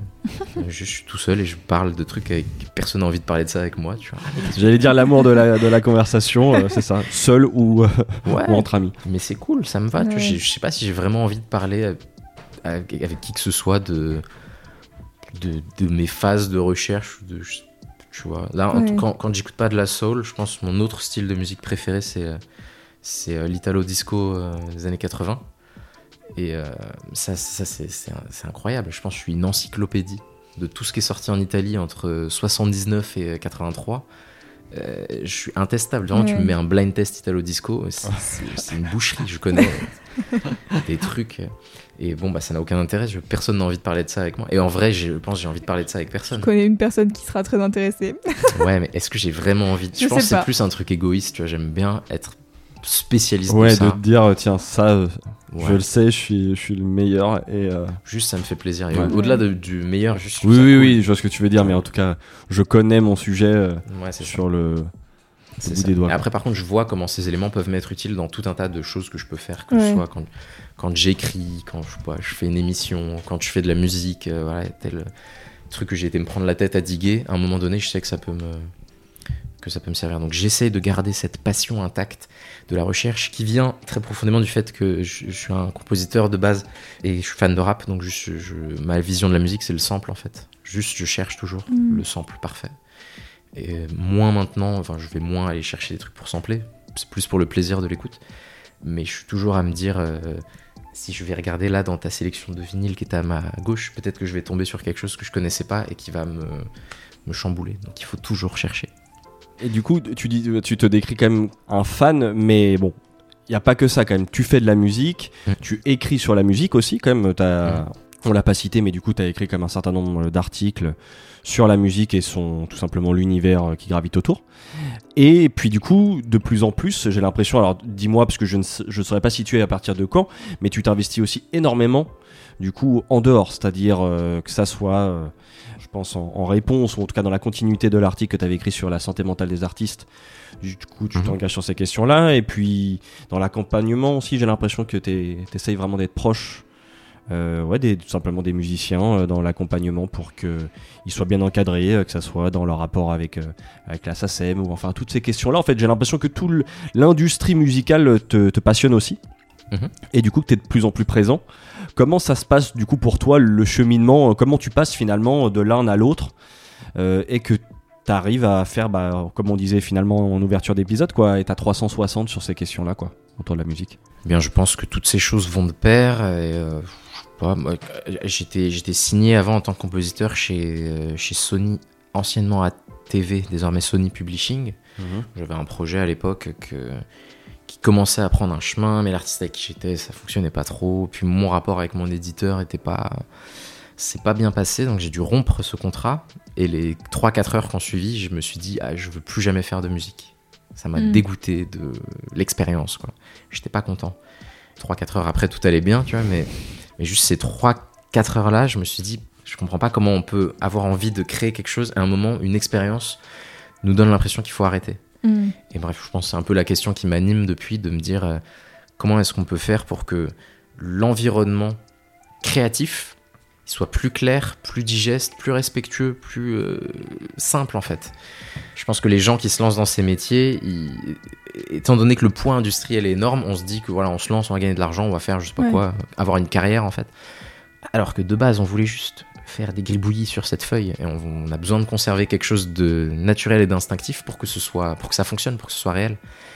Mes recherches à ce niveau-là, donc que, ça, que, ce, soit effectivement la santé des artistes, tout le côté accompagnement, structuration, euh, qui, qui est en vrai juste des réflexions de simplification euh, presque administrative. Enfin, Mhm. comme c'est comme la santé, hein, c'est des questions globales, ça dépasse le cadre de la musique. C'est juste que je suis pas, je suis pas un parlementaire, tu vois, donc euh, je- j'essaie de m'adresser à, à mon cadre, mon milieu, la musique, parce que Mhm. je, je maîtrise à peu près. Je, je crois que c'est important de ne pas être que d'un côté. Bon, après, ça, c'est vraiment le sens de, de tout ce que je fais depuis le début. J'ai vraiment envie d'avoir une perspective sur tout. Quand je crée de la musique, je trouvais ça fascinant que des journalistes m'interviewent. J'ai eu envie de voir comment c'était de l'autre côté. Donc, ça m'est arrivé d'interviewer, ça m'est arrivé d'écrire juste pour comprendre la perspective, pour que ce soit utile des deux côtés. Quand je bosse avec Mhm. des artistes, maintenant, je sais ce que c'est un journaliste musical. Je sais ce que ça ressent. Je sais ce que ça reçoit comme quantité d'informations. Je sais comment il faut qu'on qu'on discute. Et j'essaie d'utiliser cette expérience-là, ces expériences-là, pour. euh, J'ai cofondé une- un collectif qu'on a appelé Cura, qui travaille autour de ces questions de, de bien-être et de santé dans, dans l'industrie de la musique, parce que ça n'existait pas particulièrement. Enfin, c'était pas structuré tel quel avant qu'on mette ça en place avec Mhm. mes, mes collaborateurs et mes collaboratrices. Ce que je veux, c'est très simple. Ma vision, c'est que il y a cette petite image que j'aime bien utiliser. J'espère qu'elle est assez parlante. La musique, par exemple, c'est la Formule 1 sans arrêt au stand. Ce que j'essaie de faire avec Cura, c'est juste créer un arrêt au stand. On se lance dans des métiers qui vont hyper vite, qui changent très rapidement, où la notion d'être largué, au-delà d'un sentiment personnel, elle a un impact professionnel en fait. À un moment donné, euh, si t'es largué, on va plus t'appeler, t'as plus de travail en fait. Donc tu te forces à ne pas être largué. Donc, voilà, tout le monde se prend la tête sur des trucs euh, qui n'ont aucun sens. Selon moi, ces secteurs-là, ils manquent d'un espace où on peut partager ensemble, on peut respirer ensemble, on peut être redirigé quand on a besoin d'être redirigé. Et euh, c'est ce que, c'est ce que j'essaye de, de créer. C'est vraiment très très humble. Hein. Je suis pas un professionnel de la santé, donc j'ai pas de, avec Cura, j'ai pas de, j'ai pas de solution. Tu vois, ce qu'on a fait, c'est qu'on a mis, on a réalisé une enquête exploratoire il y a trois ans qui nous permet de d'avoir des premiers chiffres sur ces questions qui ont été très utiles, je pense. Là, euh, dans, deux semaines, je crois, on présente la suite de ça. On a fait cette fois une vraie étude avec des chercheurs, euh, pareil, dans le but vraiment juste d'avoir des chiffres euh, qui correspondent à quelque chose. Et que voilà, quand on parle de santé des artistes, ben, on parle avec du concret. On a fait ça, on a, mis en place un, répertoire qui est accessible gratuitement. Donc pour ceux qui cherchent, artistes comme professionnels de la musique, ça m'a tenu à cœur d'avoir cette, d'avoir tout Oui, le monde oui. ensemble. les deux, quoi. ouais. Hmm. Voilà, on a un répertoire et nous, ce qu'on fait, c'est juste on redirige. Tu vois, ça, nous- ça m'arrive souvent d'avoir des gens qui m'appellent, qui me disent voilà, euh, j'ai mon artiste, il va pas, il va pas bien. euh, Est-ce que tu as quelqu'un à me recommander? Et nous, nous, du coup, on a pris le temps de rencontrer euh, tout un panel de, de- de spécialistes, des nutritionnistes. euh, des gens qui sont spécialisés en, en- en postural, on Mhm. donne des conseils pour juste mieux te tenir, tu vois, des, phy- des physiothérapeutes, des kinés, des psys, bien entendu, certains dont la fonction est spécifiquement de travailler avec les musiciens et les musiciennes. Ce qui pour moi est une découverte formidable. Je savais pas qu'il y avait des gens, leur Ouais. métier vraiment c'était que bosser sur euh, les corps et les esprits euh, des artistes. Ben, Il y a des gens qui font ça. Du coup, nous, on, on essaie juste de rediriger. Notre répertoire, ça me tient à cœur de le dire, n'est pas un répertoire euh, parisien. Ça me rend heureux de savoir qu'on a des spécialistes euh, euh, à Cannes, à Tours, à Rennes, à Bruxelles. C'est un peu partout sur le territoire. Il y a plein de gens qui font ça. hein. J'ai absolument rien inventé, euh, dont des gens avec qui on a des bonnes relations. euh. Il y a une, une super asso euh, dans le nord vers Lille qui s'appelle Absart, qui a pareil un répertoire dont on s'est inspiré, un super répertoire avec que des spécialistes sur la région dans le nord, vraiment des spécialistes de tout ce que vous pouvez imaginer qui peut être utile pour, pour les gens qui travaillent dans le, dans le domaine culturel. Euh, à mes yeux, il faut qu'on puisse avoir de l'espace pour respirer, pour que juste les gens qui se lancent puissent être dans un environnement juste un, un peu plus serein. Les curats, on n'est pas non plus... euh, on prend pas la place de celles et ceux qui travaillent sur les inégalités femmes-hommes, par exemple. Mais on est sur des thématiques assez proches, quoi, de choses qui qu'on constate euh, qu'il faut absolument régler, en fait. Mm. Et que si on les règle pas maintenant, on, on- on- on continue des cycles catastrophiques de comportements qui sont, qui sont néfastes, qui sont parfois criminels, et qui font qu'il y a plein de gens qui se démotivent et se dépassionnent. Ça me fait beaucoup de peine, ça, la, la dépassion. Il y a- trop de gens que j'ai rencontrés, même évi- évidemment, malheureusement, des jeunes, euh, des jeunes filles, par exemple, qui se lancent et qui, euh, qui ont plus envie de continuer, parce que c'est des métiers qui sont extrêmement toxiques. Les métiers au global, hein, que tu Mhm. que tu travailles en Mhm. médias, en, en maison de disques, que tu sois artiste toi-même, tu te retrouves dans des contextes extrêmement toxiques qui te démotivent à un moment donné, parce que tu te dis à quoi bon continuer dans cet environnement où les gens ne me respectent pas, en fait? Cette notion un peu de, manque de respect de choses à corriger, vraiment, ça, ça ça m'obsède sans doute aussi, parce que moi-même, je suis issu d'un. Je suis issu de la musique. Mon père faisait ça il y a longtemps. Moi, je sais pas, peut-être que j'aurai des enfants qui vont faire ça. Je peux pas me dire, j'ai rien fait pour qu'ils soient pas dans un contexte où juste ils sont plus à l'aise quand ils font leur truc. Et du coup, être à l'aise, ça inclut euh, tout un tas de trucs. Être à l'aise dans ton bien-être, comment tu te sens quand tu fais, euh, quand tu fais des choses. Est-ce que tu es bien respecté? Et euh, évidemment, tout ce pan un peu administratif de, voilà, c'est quoi les règles en fait? Est-ce que euh, est-ce que tu es bien protégé par les bonnes personnes? Est-ce que tu as bien compris tel pan? Est-ce que tel accès au financement, tu, tu sais que tu peux l'avoir? Voilà. Là, je pense Mhm. beaucoup de mes activités, ça consiste en ça actuellement. Oui, c'est de la pédagogie en fait là que tu fais Ouais. notamment sur cette partie-là, euh, plutôt accompagnement des artistes, etc. Avec Mm. euh, notamment l'émission Masters, donc qui est dispo sur euh, la chaîne YouTube de Ventrap, que tu co-animes avec Suzanne Combo, du coup qui a aussi euh, confondé Cure avec toi. Ouais, alors pour, pour préciser, si je peux Oui, me permettre, oui, sur Masters. sûr. Donc effectivement, Masters, c'est un programme vidéo qu'on met en place actuellement avec Ventrap, qui est produit par La Gamme, qui Mhm. est un, un collectif d'artistes mené avec euh, une fougue absolument extraordinaire par effectivement Suzanne Combo, qui est artiste, compositrice, interprète, euh, Mhm. plutôt euh, punk, rock.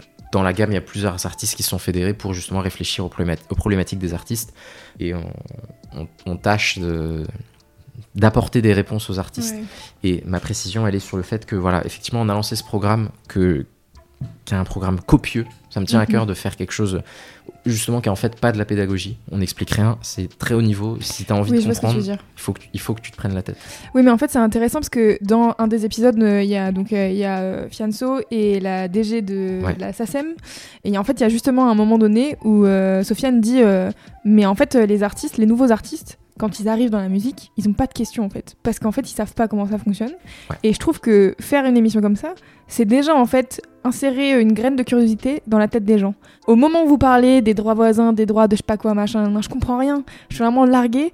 Mais en même temps, du coup, je suis sortie de là en me disant putain, j'ai trop envie de savoir parce que ça m'intrigue trop maintenant, tu vois. Ben, ça Donc, fait, ça tu fait vois, trop plaisir, parce que c'est vraiment cet objectif-là. Ce que je veux, c'est que cet épisode, ces, ces émissions, aient créé des questions. Ouais. Parce qu'effectivement, c'est ça le souci, c'est que beaucoup de jeunes se lancent sans savoir quels peuvent être leurs problèmes. Donc j'ai envie qu'on puisse, avec cet espace-là, euh, mettre les problèmes le plus en avant possible, poser le plus de questions. Euh, notre objectif, c'est que ce soit incarné par les artistes. Donc Mhm. la, le- la présentation du truc va tourner, ça va pas être moi à chaque fois, euh, certainement pas. Suzanne, je sais pas encore parce qu'elle est vraiment très très forte et très très smart, donc c'est hyper important qu'elle soit là parce qu'elle est, elle est trop, euh, elle connaît trop le truc sur le, bout ouais. des doigts. Mais en tout cas, on a envie que, ce- que les artistes se l'approprient et justement qu'on puisse montrer tout un tas de différents visages, euh, des gens qui viennent d'autres villes, euh, des gens qui sont sur d'autres styles esthétiques pour que les questions qu'on pose elles puissent toucher à l'ensemble ouais. du spectre Mm. et que voilà, si t'es euh, DJ euh, électro ou si tu fais du ska ou euh, si t'as un groupe de reprise de, euh, de NTM dans le Morbihan, tu peux écouter ça Ouais. et, et- et réfléchir. C'est ça que j'ai envie de, de réussir à montrer. Mm. Que les artistes qui se posent des questions, si on a envie, si, je sais pas, si j'ai envie de te mettre toi à la même table que Roselyne Bachelot ou qui que ce soit en ministre de la Culture, on peut le faire et c'est une conversation qu'on va mener en tant que personne, soit qui font, soit qui sont passionnés et qui ont des choses à dire. Et euh, je suis persuadé qu'on avait besoin de cet outil euh, conversationnel. Je sais pas encore ce que ça va transformer. J'insiste sur le terme transformer parce que j'ai vraiment j'ai envie qu'on transforme. Sur Ouais, cet je vois. épisode SACEM, je pense que je vois comment on va réussir à le faire. Mon- Mon objectif, c'est qu'on a fait cet épisode, il y a des gens qui regardent ça et je sais pas, ils se présentent au conseil d'administration de la SACEM. Ouais. C'est le seul objectif que j'ai. Peut-être que je vais réussir à faire ça. Peut-être pas cette année, peut-être l'année prochaine, peut-être dans deux ans, peut-être que petit à petit, de plus en plus d'artistes vont s'investir pour que les problématiques qu'ils ont, ils puissent être au siège où il faut être pour y répondre. Mhm. Et, euh, et après, si je suis très euh, euh, utopiste, si, ça- si on réussit à faire ça dans les domaines culturels, peut-être on va pouvoir le faire encore plus à une échelle sociale. Je pense que c'est le chemin vers lequel il faut qu'on se dirige tous, être le plus impliqué possible pour les, pour les choses qui peuvent avoir un impact pour nous et pour ceux qui vont nous succéder. Voilà. Ah, waouh. Ouais, Et dire que je ne me suis pas présenté au présidentiel. hein. Ah là là. Putain, merde. C'est important. Non, mais c'est c'est cool parce que as, ce que tu fais, effectivement, je pense que c'est important pour beaucoup de gens. Donc, c'est. C'est. c'est- Voilà, c'est important. Je crois que j'ai pas, j'ai pas d'autres mots. Non, non, puis en plus, enfin, genre, moi qui suis. euh, qui gravite dans la musique depuis aussi longtemps que j'ai compris que j'aimais la musique, c'est-à-dire depuis le collège, tu vois. Mhm. je faisais de la radio quand j'étais ado et tout, et c'est vrai que c'est des, des questions. Enfin, j'ai fait des études aussi sur, euh, tu vois, genre le domaine culturel et tout, et c'est vrai que. Tu vois, d'écouter Masters, ça m'a redonné le truc de putain, j'ai trop envie de comprendre tout pour les niquer là. ça me saoule. Mais du coup, euh, du coup, trop bien. Voilà. Je pense qu'on peut passer au son d'après. Tout à fait. Eh bien, Kid, je me dois de clôturer cet épisode avec classe, tel Corneille. Et j'avoue que c'est une petite pression, hein, comme à chaque fois qu'on reçoit des invités ici. On veut bien faire et on voudrait au mieux faire découvrir des morceaux et au pire que ce soit un morceau qui plaît à notre invité, tu vois. Et alors, euh, pour préparer cette émission, du coup, je l'ai déjà dit, j'ai regardé plein de choses où tu apparais, euh, j'ai regardé tes chroniques, euh, où tu discutes de l'industrie musicale, euh, voilà. Et il y a un moment qui m'a marqué dans ton passage, du coup, chez Grunt, donc la NIF. On fait des, bisous à Nifa, qui, si jamais elle nous écoute, on ne sait jamais. Et donc, chez Nifa, tu as ramené quelques morceaux, et le premier, c'était un titre de Starpoint, Touch of Your Love, qui est un morceau dans une ambiance simili Whitney Houston, que j'ai personnellement adoré, car les gens qui suivent ce podcast commencent à savoir que j'ai une petite passion pour les années 80. Et la chose qui m'a d'autant plus fait plaisir, euh, c'est que t'en parles en disant que à ce moment-là, t'étais en train de faire une playlist euh, des chansons qui te rendent le plus heureux. Et du coup, je me suis dit, trop bien des playlists à thème, ça c'est grave ma cam. Et du coup, je me suis dit, chambé, j'ai mon angle pour la chronique avec Schkid, ça va être super, je vais passer une chanson qui me rend heureuse. Et là, malheur, je commence à taffer sur cette chronique et j'ai zéro idée. Mais genre, vraiment, c'est très bizarre parce que je suis plutôt une meuf de nature joyeuse. Ah, plutôt, ouais. Je vois ça. Voilà. hein. J'ai l'impression d'avoir le bonheur un peu facile, tu vois, surtout avec la musique. Et je m'étais dit, ça va être grave simple, je vais trouver un truc en deux secondes et tout. Et en fait, j'ai cherché une heure, deux heures, et ça m'a déprimé en fait d'éplucher mes playlists et tu sais, d'être à à la recherche d'un son qui fasse tilt de ouf. Et du coup, je suis passée à autre chose, tu vois. J'ai fait bon, vas-y, ça me saoule. j'ai fini par checker en fait les, mes playlists euh, mood. J'en ai pas beaucoup, j'en ai trois, et tous les titres sont en anglais parce que je suis un peu bilingue. Et donc il y a Melancholy Heartbreak, Sad at the Party, qui est une playlist que, dont les gens entendent beaucoup parler Ouais, on ici, en a parlé pas mal ici. et Good Sex Soundtrack. Hmm. Autant vous dire que je vais pas aller euh, loin sur le chemin du bonheur avec ça. Et en fait, ça m'a fait réaliser que même si j'aime beaucoup la musique de club et le turn-up et tout ce qui me donne envie de danser, c'est pas nécessairement des trucs qui vont me toucher. Et en fait, je cherchais vraiment une musique qui me rendrait heureuse premier degré. Tu vois, si je l'écoute, je vais être heureuse. Et ben, j'ai pas trouvé. Voilà. Tout ça pour en venir à j'ai pas trouvé. S'arrête là. Voilà, le plot twist. Le plot twist est total, donc j'ai fini par ramener un titre qui, franchement, me fait chialer une fois sur deux. Et je vais éviter, je vais éviter de chialer aujourd'hui. Normalement, ça devrait aller parce que j'ai déjà pleuré hier en écrivant cette chronique. Oh non. La réponse, c'était simplement écrit sur mon t-shirt. C'était Diams. Il fallait que je ramène Diams. J'ai encore jamais parlé de Diams dans ce podcast et c'est insensé car quand on connaît, on sait, on sait que cette petite banlieusarde c'est ma préférée. Et bah du coup, j'ai justement envie de vous faire écouter Petite banlieusarde et qu'on en parle après.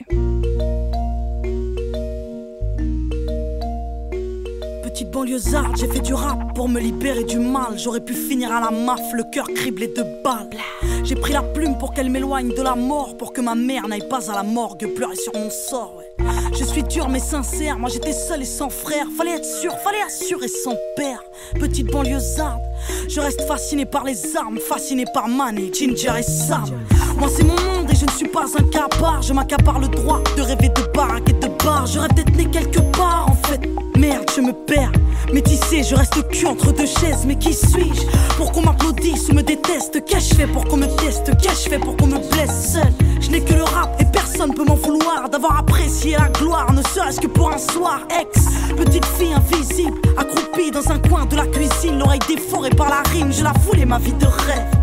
Loin de la vie de merde de ma mère, pleurant sous les rappels du système. Entre le shit, les guns et les flics, j'ai préféré le titre, le son et les chiffres. Mais bien sûr, j'ai fini seul, seul avec ma plume. Rêvant d'une vie plus qu'alléchante, alléchante ta putain de peine et que les gens la ressentent. Car les gens me ressemblent, dans le fond, les gens saignent.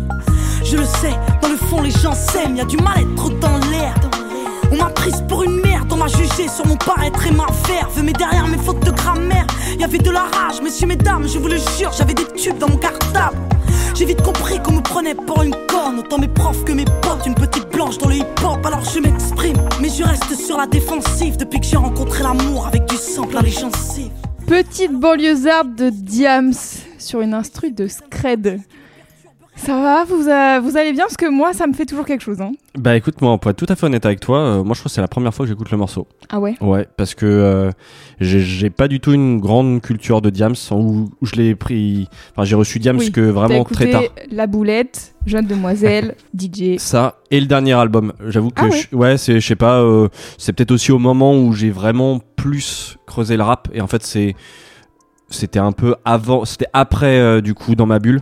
Ouais. Mais c'était juste avant que SOS arrive et du coup je souviens j'ai beaucoup écouté SOS et Ok. je sais que SOS m'avait mis euh, même si je sais que c'est vraiment pas le- l'album le plus apprécié de Diams euh, moi il m'avait mis une gifle juste parce que je crois que c'était aussi ma vraie introduction avec euh, Avec...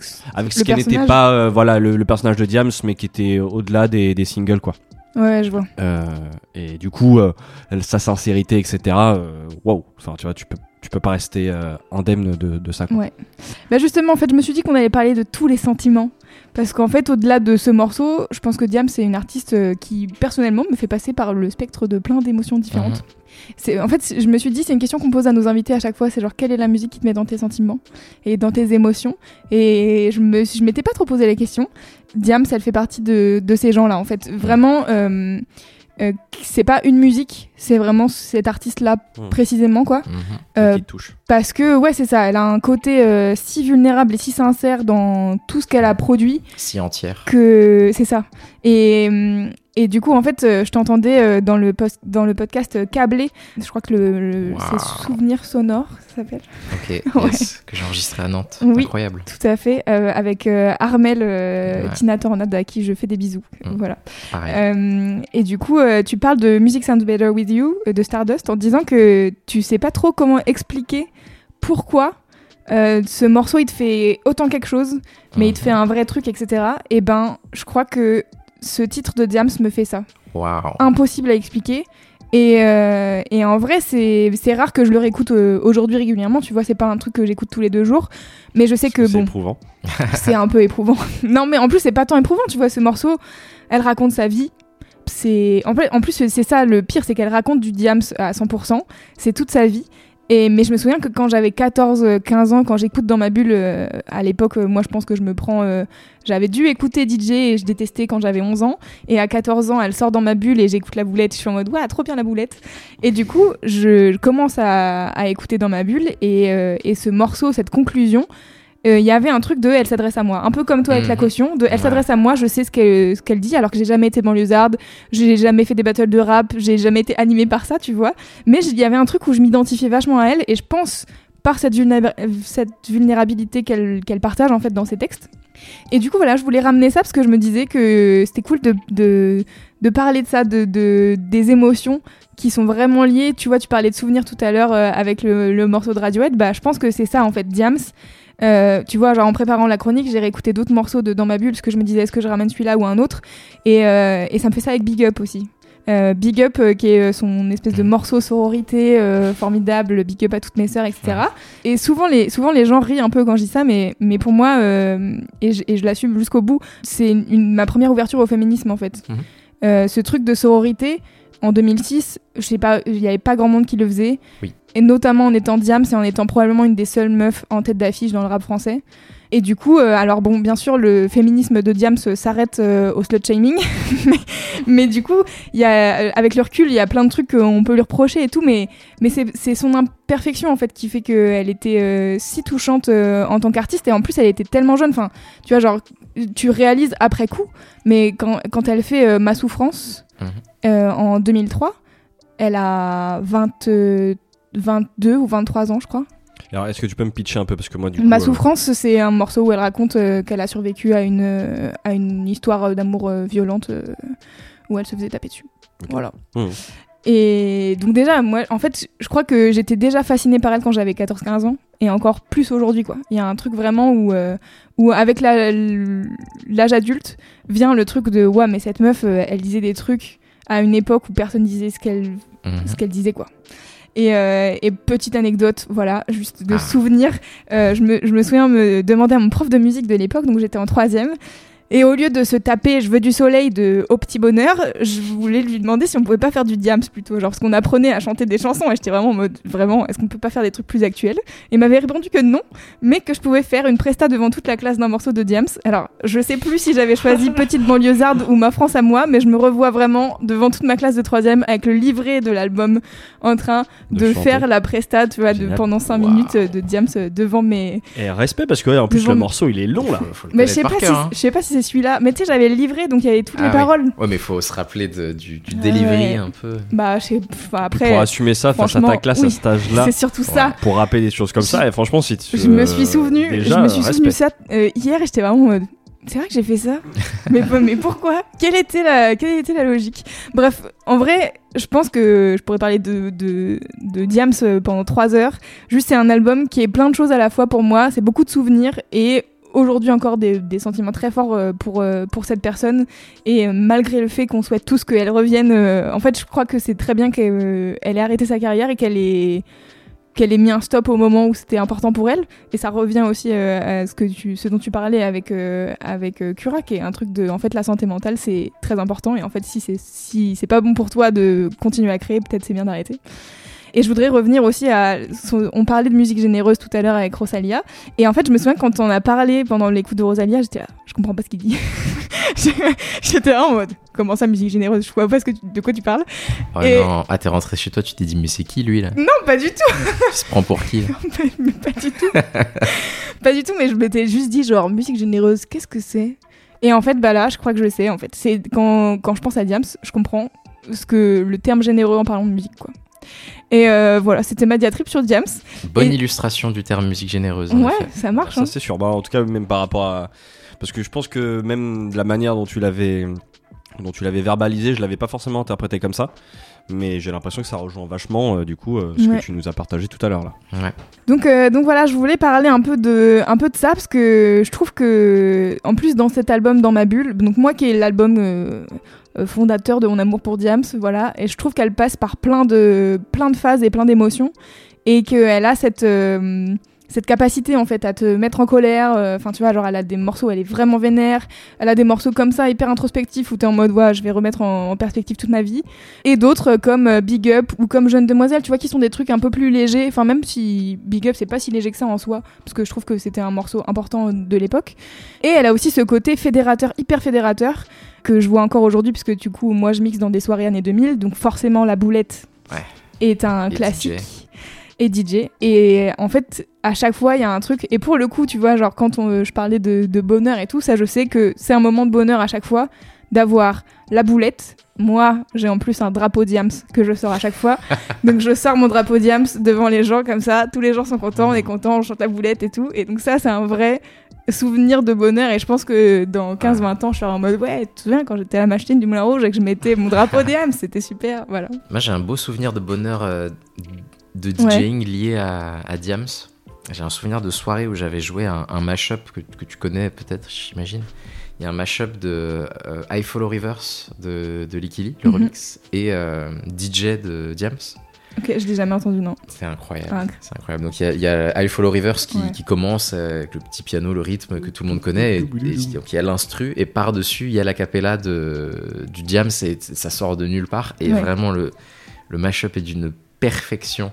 Le Ça moment où les gens captent. Et le moment où les gens captent, euh, j'ai- j'ai j'ai 4-5 souvenirs comme ça de DJ où je sais que. Tu vois, quand, quand tu joues, il y a un moment où tu as envie de produire un effet Ouais. et tu sais que tu as réussi. Tu vois la réaction des gens. Les mashups, c'est des bons exemples parce Ouais. que bon, bah. Tu peux voir que les gens ils croyaient que c'était ça, mais en fait. Et Mhm. celui-là, j'ai le souvenir, la première fois que je l'ai joué, j'ai vu sur le visage du public que. En plus, je sais pas, je faisais pas un set pop, tu vois, donc il y avait aucun sens à jouer Ouais. Likili à ce moment-là. Donc je fais mon set, et juste les gens sont là, genre, ah, et là il y a Diams, et là tout le monde connaît tellement le morceau Ouais, que tout le monde explose. euh, euh, effectivement, ce- chez Diams, il y a tellement d'exemples de, de choses qui sont restées euh, générationnelles, Ouais. des textes, des phases, que c'est une sensation de plaisir qui est vraiment très particulière sur, sur les artistes de cette époque-là. Je sais pas, je pense que t'as pas le même plaisir, par exemple en DJ, tu peux pas jouer un morceau de. tu- Tu, tu sais mieux que moi, donc peut-être tu vas me Bon, dire le, contraire. Tu peux pas jouer un morceau de DC's, presque Oui. même pas de Booba, tu vois, avec la même, euh, Ouais, c'est sûr. le même esprit de, de Fédérateur, ouais. d'union. Ouais. Ce que je trouve intéressant avec, euh, avec ce morceau-là, c'est qu'en effet, c'est de la pop. Enfin, tu vois, genre, tu, Mhm. tu vas pas dire euh, c'est un morceau de rap euh, ultra carré de Diams, mais je pense que c'est ça la force de Diams en fait. C'est qu'elle est emmenée des gens dans son univers, Mhm. avec, en, en ramenant des morceaux comme ça. Enfin, genre, je suis désolée, jeune demoiselle, j'adore ce morceau parce que, tu vois, c'est le. C'est pas ouf en soi. Si je me dis, genre, de tous les morceaux de Diams, quel est mon préféré C'est pas jeune demoiselle Non, que je vais non. choisir, tu vois. Mais il a ce côté euh, marrant, toute la liste de tous les trucs. euh, si t'as les refs en plus, c'est c'est incroyable d'avoir euh, tous les trucs à, à défiler, tu vois. Et j'ai perdu mon- ma pensée, mais tout ça pour dire, qu'est-ce que je disais? Je sais plus. Bah, il J'ai est, perdu. il est, il est ouvert. Enfin, en tout cas, c'est des, Oui. ça fait partie des morceaux plus Oui, ouverts. voilà. Mais je trouve, tu vois, la, la boulette, on n'est pas moins un morceau. Enfin, ça reste un morceau de rap en fait. Oui, ça reste un, morceau- hum, un morceau de rap, mais je pense que c'est pas un morceau de rap apprécié par les puritains du rap, tu vois ce que je veux dire? ouais. Ouais, ouais. Alors que, euh, euh, je sais pas, elle, elle- elle peut avoir d'autres morceaux où elle, où elle fait un, un peu ce, ce jeu-là de euh, d'être un peu pop et tout, mais qui est, qui est quand même carré. Genre moi, un, des morceaux, un de mes morceaux préférés de Diam, c'est Suzy 2003, où elle se clash elle-même. Mm. sur... euh, c'est une prod de Vincile. Mhm. Et, euh, et c'est- Vincile. vraiment, celui-là, j'adore ce morceau. Et il a ce côté marrant et tout, mais il a ce côté où en fait elle est en train de rapper quoi. Et, et en plus, elle fait la démo où elle se clash elle-même, donc elle fait la petite meuf machin, et après elle est en mode en fait, tu vas voir qui c'est qui kick. Et ils accélèrent la prod et elle kick de ouf. Et c'est- j'adore ce morceau. j'adore Diams. Est-ce que vous aviez remarqué? Mais, euh, mais du coup, bon, bref, tout ça pour dire, euh, en fait, je voulais juste. Oui, vas-y. Musique généreuse. Musique C'est généreuse. très important ce concept parce que les œuvres que les gens créent, tu sais pas le temps que ça Ouais. peut durer. Vraiment, je suis très obsédé par cette notion. Je sais que quand, soit quand je crée ou quand je suis avec Ouais, des gens qui créent, je, je suis toujours obsédé par ce- cette idée que, comme tu sais jamais jusqu'où ça va, quand tu fais une chanson, Mhm. là, tu, tu marques potentiellement quelqu'un pendant, je sais pas, 90 ans, tu vois, Ouais, toute la durée de, de nos existences. C'est en ça que j'aime bien quand les artistes sont généreux, parce que tu laisses pas, tu passes pas juste un bon moment qui dure 3 minutes. Tu passes potentiellement un bon moment qui, euh, toutes les minutes cumulées, dure euh, 25 Ouais, heures ouais. en fait dans ton existence. Donc euh, il faut être très précautionneux sur à quel point on n'est pas seulement dans, dans quelque chose qui va correspondre à une, je sais pas, une modernité, quelque chose qu'on va, on, a- on va avoir envie d'écouter euh, juste une fois Ouais. les, les chansons vraiment plus que n'importe quelle forme euh, d'art. Tu vois, il y, a- il y a des films que Ah, tu peux sûr. aimer et tu, tu peux les regarder euh, un certain nombre de fois, mais jamais ça autant sera jamais autant qu'une que tu vas ouais, écouter ça. Mhm. euh, en boucle. Et du coup, je voulais en venir au fait de savoir si, justement, il y a des artistes, toi, qui te font passer comme ça par euh, tous ces spectres d'émotions et qui te, qui te, justement, te mettent dans tes sentiments? Puisque c'est notre question phare de ce Mhm, podcast. Ouais. Bah alors là, attends, sp- spontanément, j'ai deux réponses, mais Bah, vas-y, horriblement clichés. C'est- Bah, je peux pas- enfin, Bah, vraiment, clichés pour, euh, Puis-je être ici, tu vois. plus je- cliché que Diams? Non mais je peux pas répondre euh, Tu vas dire Blood Orange et Frank Océan, tu vois. Ce serait. Bah, en vrai. euh, Mais en vrai, un, un peu. Clément oui, bah, ça, je 100% me doute bien que. Je savais Non, non, bien mais en parler c'est int- c'est c'est- c'est marrant quoi. Enfin, quand même, ça, juste ça marque Oui. quoi, et que il touche, euh, je pense surtout. Je connais, je maîtrise moins bien, par exemple, le travail de, de Blood Orange, tu vois, mais Frank Ocean, il, il touche, enfin, il a touché quelque chose dans la musique qui est comme mon avis peu d'artistes euh, le font. En tout cas, tu vois, en tout cas décennie après décennie. euh, si- Ouais. pour Mais dans la musique mesure. ou dans ton cœur, Clément? Je, franchement, c'est dans mon cœur évidemment, mais j'ai l'impression, vu l'impact en fait qu'il a, tu vois, auprès de tous les auditeurs et même les musiciens et tout, je pense que c'est c'est plus gros que Mhm. ma, tu vois, Ouais. que ma petite euh, obsession quoi. Enfin, euh, en plus obsession, je dis ça, euh, Mm. même pas vraiment, tu vois. Obsession, euh, je dirais plus euh, un Kanye West, moi m'a m'a vraiment matrixé la tête. Ah ouais, Kanye West, Mais- j'ai- même pas pensé à lui. je pense que c'est trop difficile comme question. Il y a vraiment Ouais. Y a tellement de phases aussi. Je, je sais pas, j'étais obsédé par euh, Björk à un moment donné. J'aurais pu te répondre ça euh, ouais. à une certaine époque. Ou je sais pas, PNL. Il y a une chose vers laquelle je reviens toujours, qui est peut-être également extrêmement cliché, mais c'est les Eric Satie et euh, ouais, quand même beaucoup de trucs de de, de- de classiques, mais euh, je, je reviens toujours vers ça. Ok. Je peux écouter Ouais. 15 000 trucs qui vont vraiment me, me, me- me toucher, me prendre au cœur. Alors, je pense que le vrai fond de sensibilité que j'ai, maximal, c'est la musique classique. C'est ta base quoi. Tout à fait. Et les gymnopédies, vraiment, il y a Mhm. toujours un moment dans l'année où je ne peux qu'écouter ça et euh, pleurer dans la rue.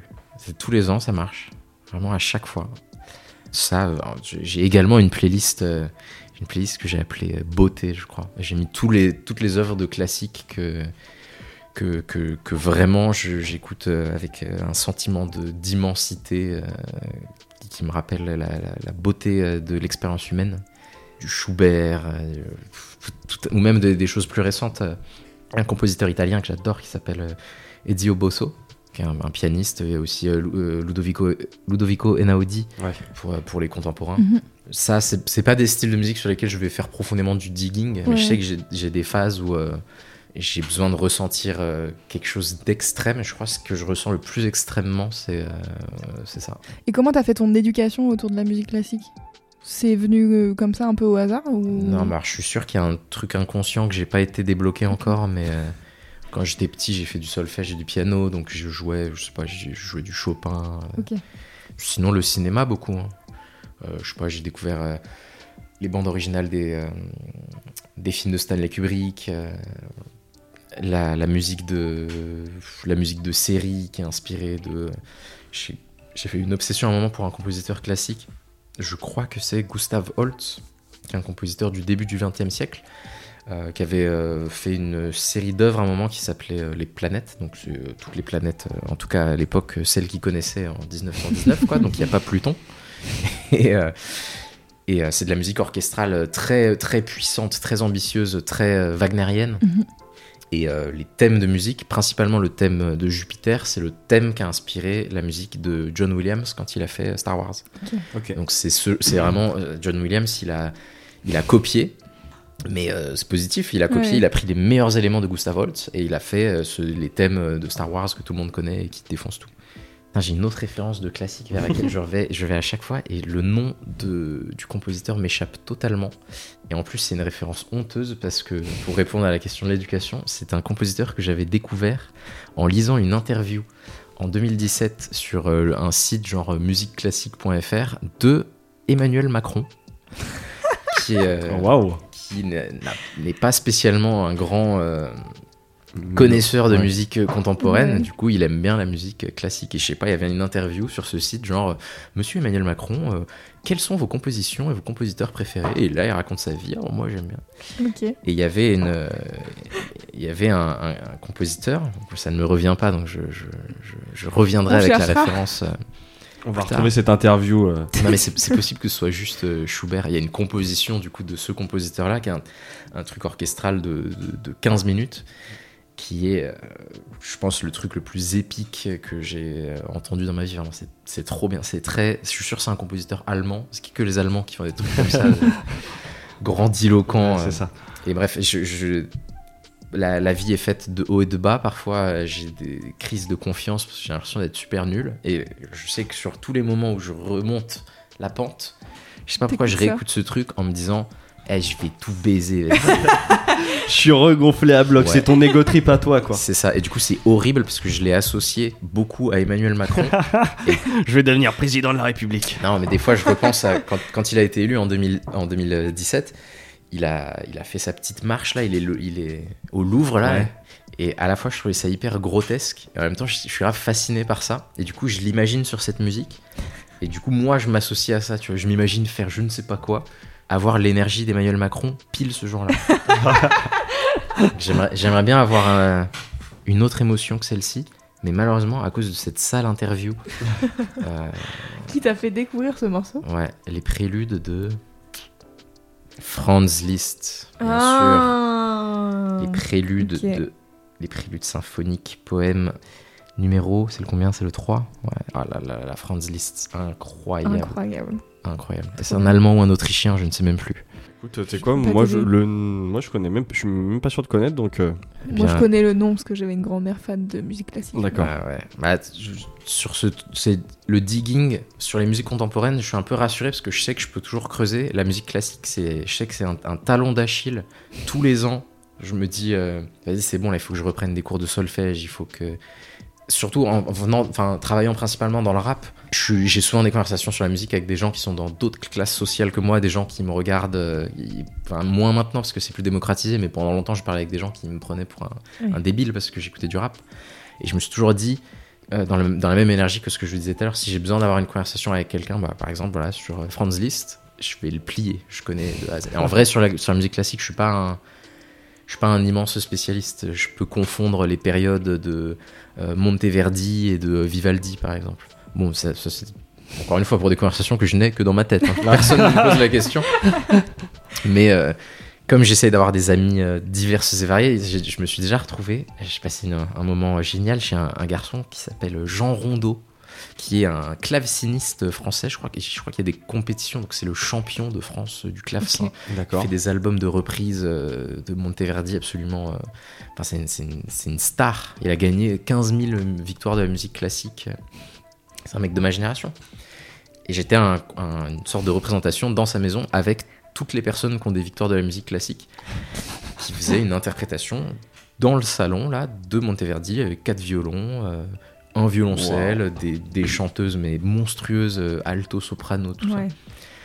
Et euh, voilà, enfin, j'ai un souvenir de complexe à ce moment-là parce que j'étais devant ces gens et je comprenais absolument rien. Et à un moment, il y a un gars est venu me parler, il m'a dit Ah, toi, tu fais quoi après? Oui, je travaille dans le rap et tout. Et là, j'ai senti que je faisais pitié un peu parce que je pouvais pas tenir la conversation. Sur, oui, mais euh, il aurait pas pu tenir la conversation à l'inverse euh, sur le rap, j'imagine. mais oui, mais on était en 2016, tu vois, on aurait eu une conversation sur Damso, ça n'a aucun intérêt. tu vois. Non, non, non, non, non. Non. Et PNL avait beau être, euh, il commençait vraiment à être très Ah oui, respecté, mais quand même. ouais, non, c'était pas la bonne période. En plus, c'est pas le meilleur album hein, dans la légende. C'est vrai. Et euh, voilà, bon bah du coup je constate que j'ai j'ai pas fait mes recherches sur Monteverdi malgré ce moment, donc je vais euh, voilà, passer les deux Donc, tu prochaines re- semaines Voilà, tu à repars avec des devoirs, quoi. voilà, me mettre à la page sur la musique classique. Très bien. Il y a de quoi faire. On est bon? Eh, je crois qu'on est pas mal est déjà. pas mal. On Ça est va, à- j'ai vraiment beaucoup parlé. Est-ce que, Oh que bah, ça va? Je suis désolé. Bah, Non, on est, c'est bien. on adore. tu Vous êtes plusieurs à dire ça à la fin Ah, des, ok. des podcasts, mais en vrai, c'est le but. Passionnant. Ouais, exactement. Eh bien, c'est très gentil. Je vous remercie vraiment de m'avoir permis de m'exprimer. Avec plaisir. Et bah nous on a été ravis de te recevoir. Euh, avant quand même de se quitter, où est-ce qu'on peut te retrouver? Où est-ce que tu as envie que les gens viennent te retrouver? Les résultats de notre enquête Cura, je pense au moment où l'épisode sortira, Ouais. je crois que ce sera en ligne parce qu'on le- on les présente au printemps de Bourges. Ok. Je crois que c'est- je sais plus si c'est la semaine prochaine ou dans deux semaines, mais il y aura également l'épisode de Masters, donc dont je crois le titre est pour l'instant euh, les, les écolos vont-ils nous empêcher d'aller en festival? Ah, C'est excellent. le titre, avec Fakir euh, et Mathilde Voy. Qu'est-ce que j'ai fait? Ah oui, il y a le premier single du coup du projet Diba qui sort. Trop bien. Quand ça? Ben, je sais pas. Je, sans doute que quelqu'un est en train de me le dire sur mon téléphone là. D'accord. Mais je pense fin, fin avril. Ok, parfait. Je crois qu'ils sont en train de faire le clip là Très bien. pour anticiper le projet euh, courant mai. Trop bien. Excellent. Bah, ça fait déjà un bon programme, finalement. C'est Exactement. pas mal. Nous, avant aussi de se quitter, on fait comme d'habitude. Les petites. euh, recommandation d'usure. Tu veux que je le fasse? Oui. Ok, très bien. Eh bien, c'est simple. Euh, à la fin de ce podcast, euh, vous êtes euh, probablement plein à vous poser des questions sur comment est-ce qu'on écrit plein de noms d'artistes ou de trucs qu'on a dit. Voilà. C'est dans les notes du podcast. Il y aura un petit lien vers un Google Doc parce qu'on a parlé de mille choses et qu'il n'y aura pas la place dans la barre d'infos de notre hébergeur. Mais donc, du coup, il y a les notes du podcast. Les quatre morceaux que vous avez écoutés se retrouvent dans la playlist du son d'après qui est dispo sur toutes les plateformes de streaming.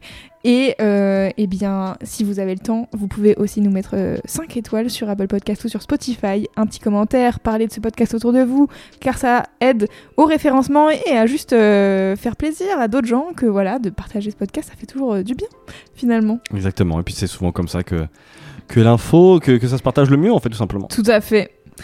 Schkid, avant de vraiment se quitter pour, cette, euh, pour de bon, On n'a jamais fini ce on a, podcast. on a une dernière question pour toi. C'est quoi le son d'après Cet cet enregistrement. Il y a une, une super chanson de John Lennon Ouais. qui s'appelle Beautiful Boy. Ok. Ok. Et bah parfait, ça sera le, le morceau qui, va conclure cet épisode. Tout à fait. Et euh, si la personne avec qui je vis écoute euh, ce podcast, je suis sûr que ça lui fera très plaisir que j'ai dit ça. Et bah c'est parfait, on aime bien les déclarations comme ça. J'adore. Et ben Schkid, encore une fois, merci beaucoup. Merci à vous vraiment. C'est trop chouette. Et puis Louise, qu'est-ce qu'on se dit? À la semaine prochaine.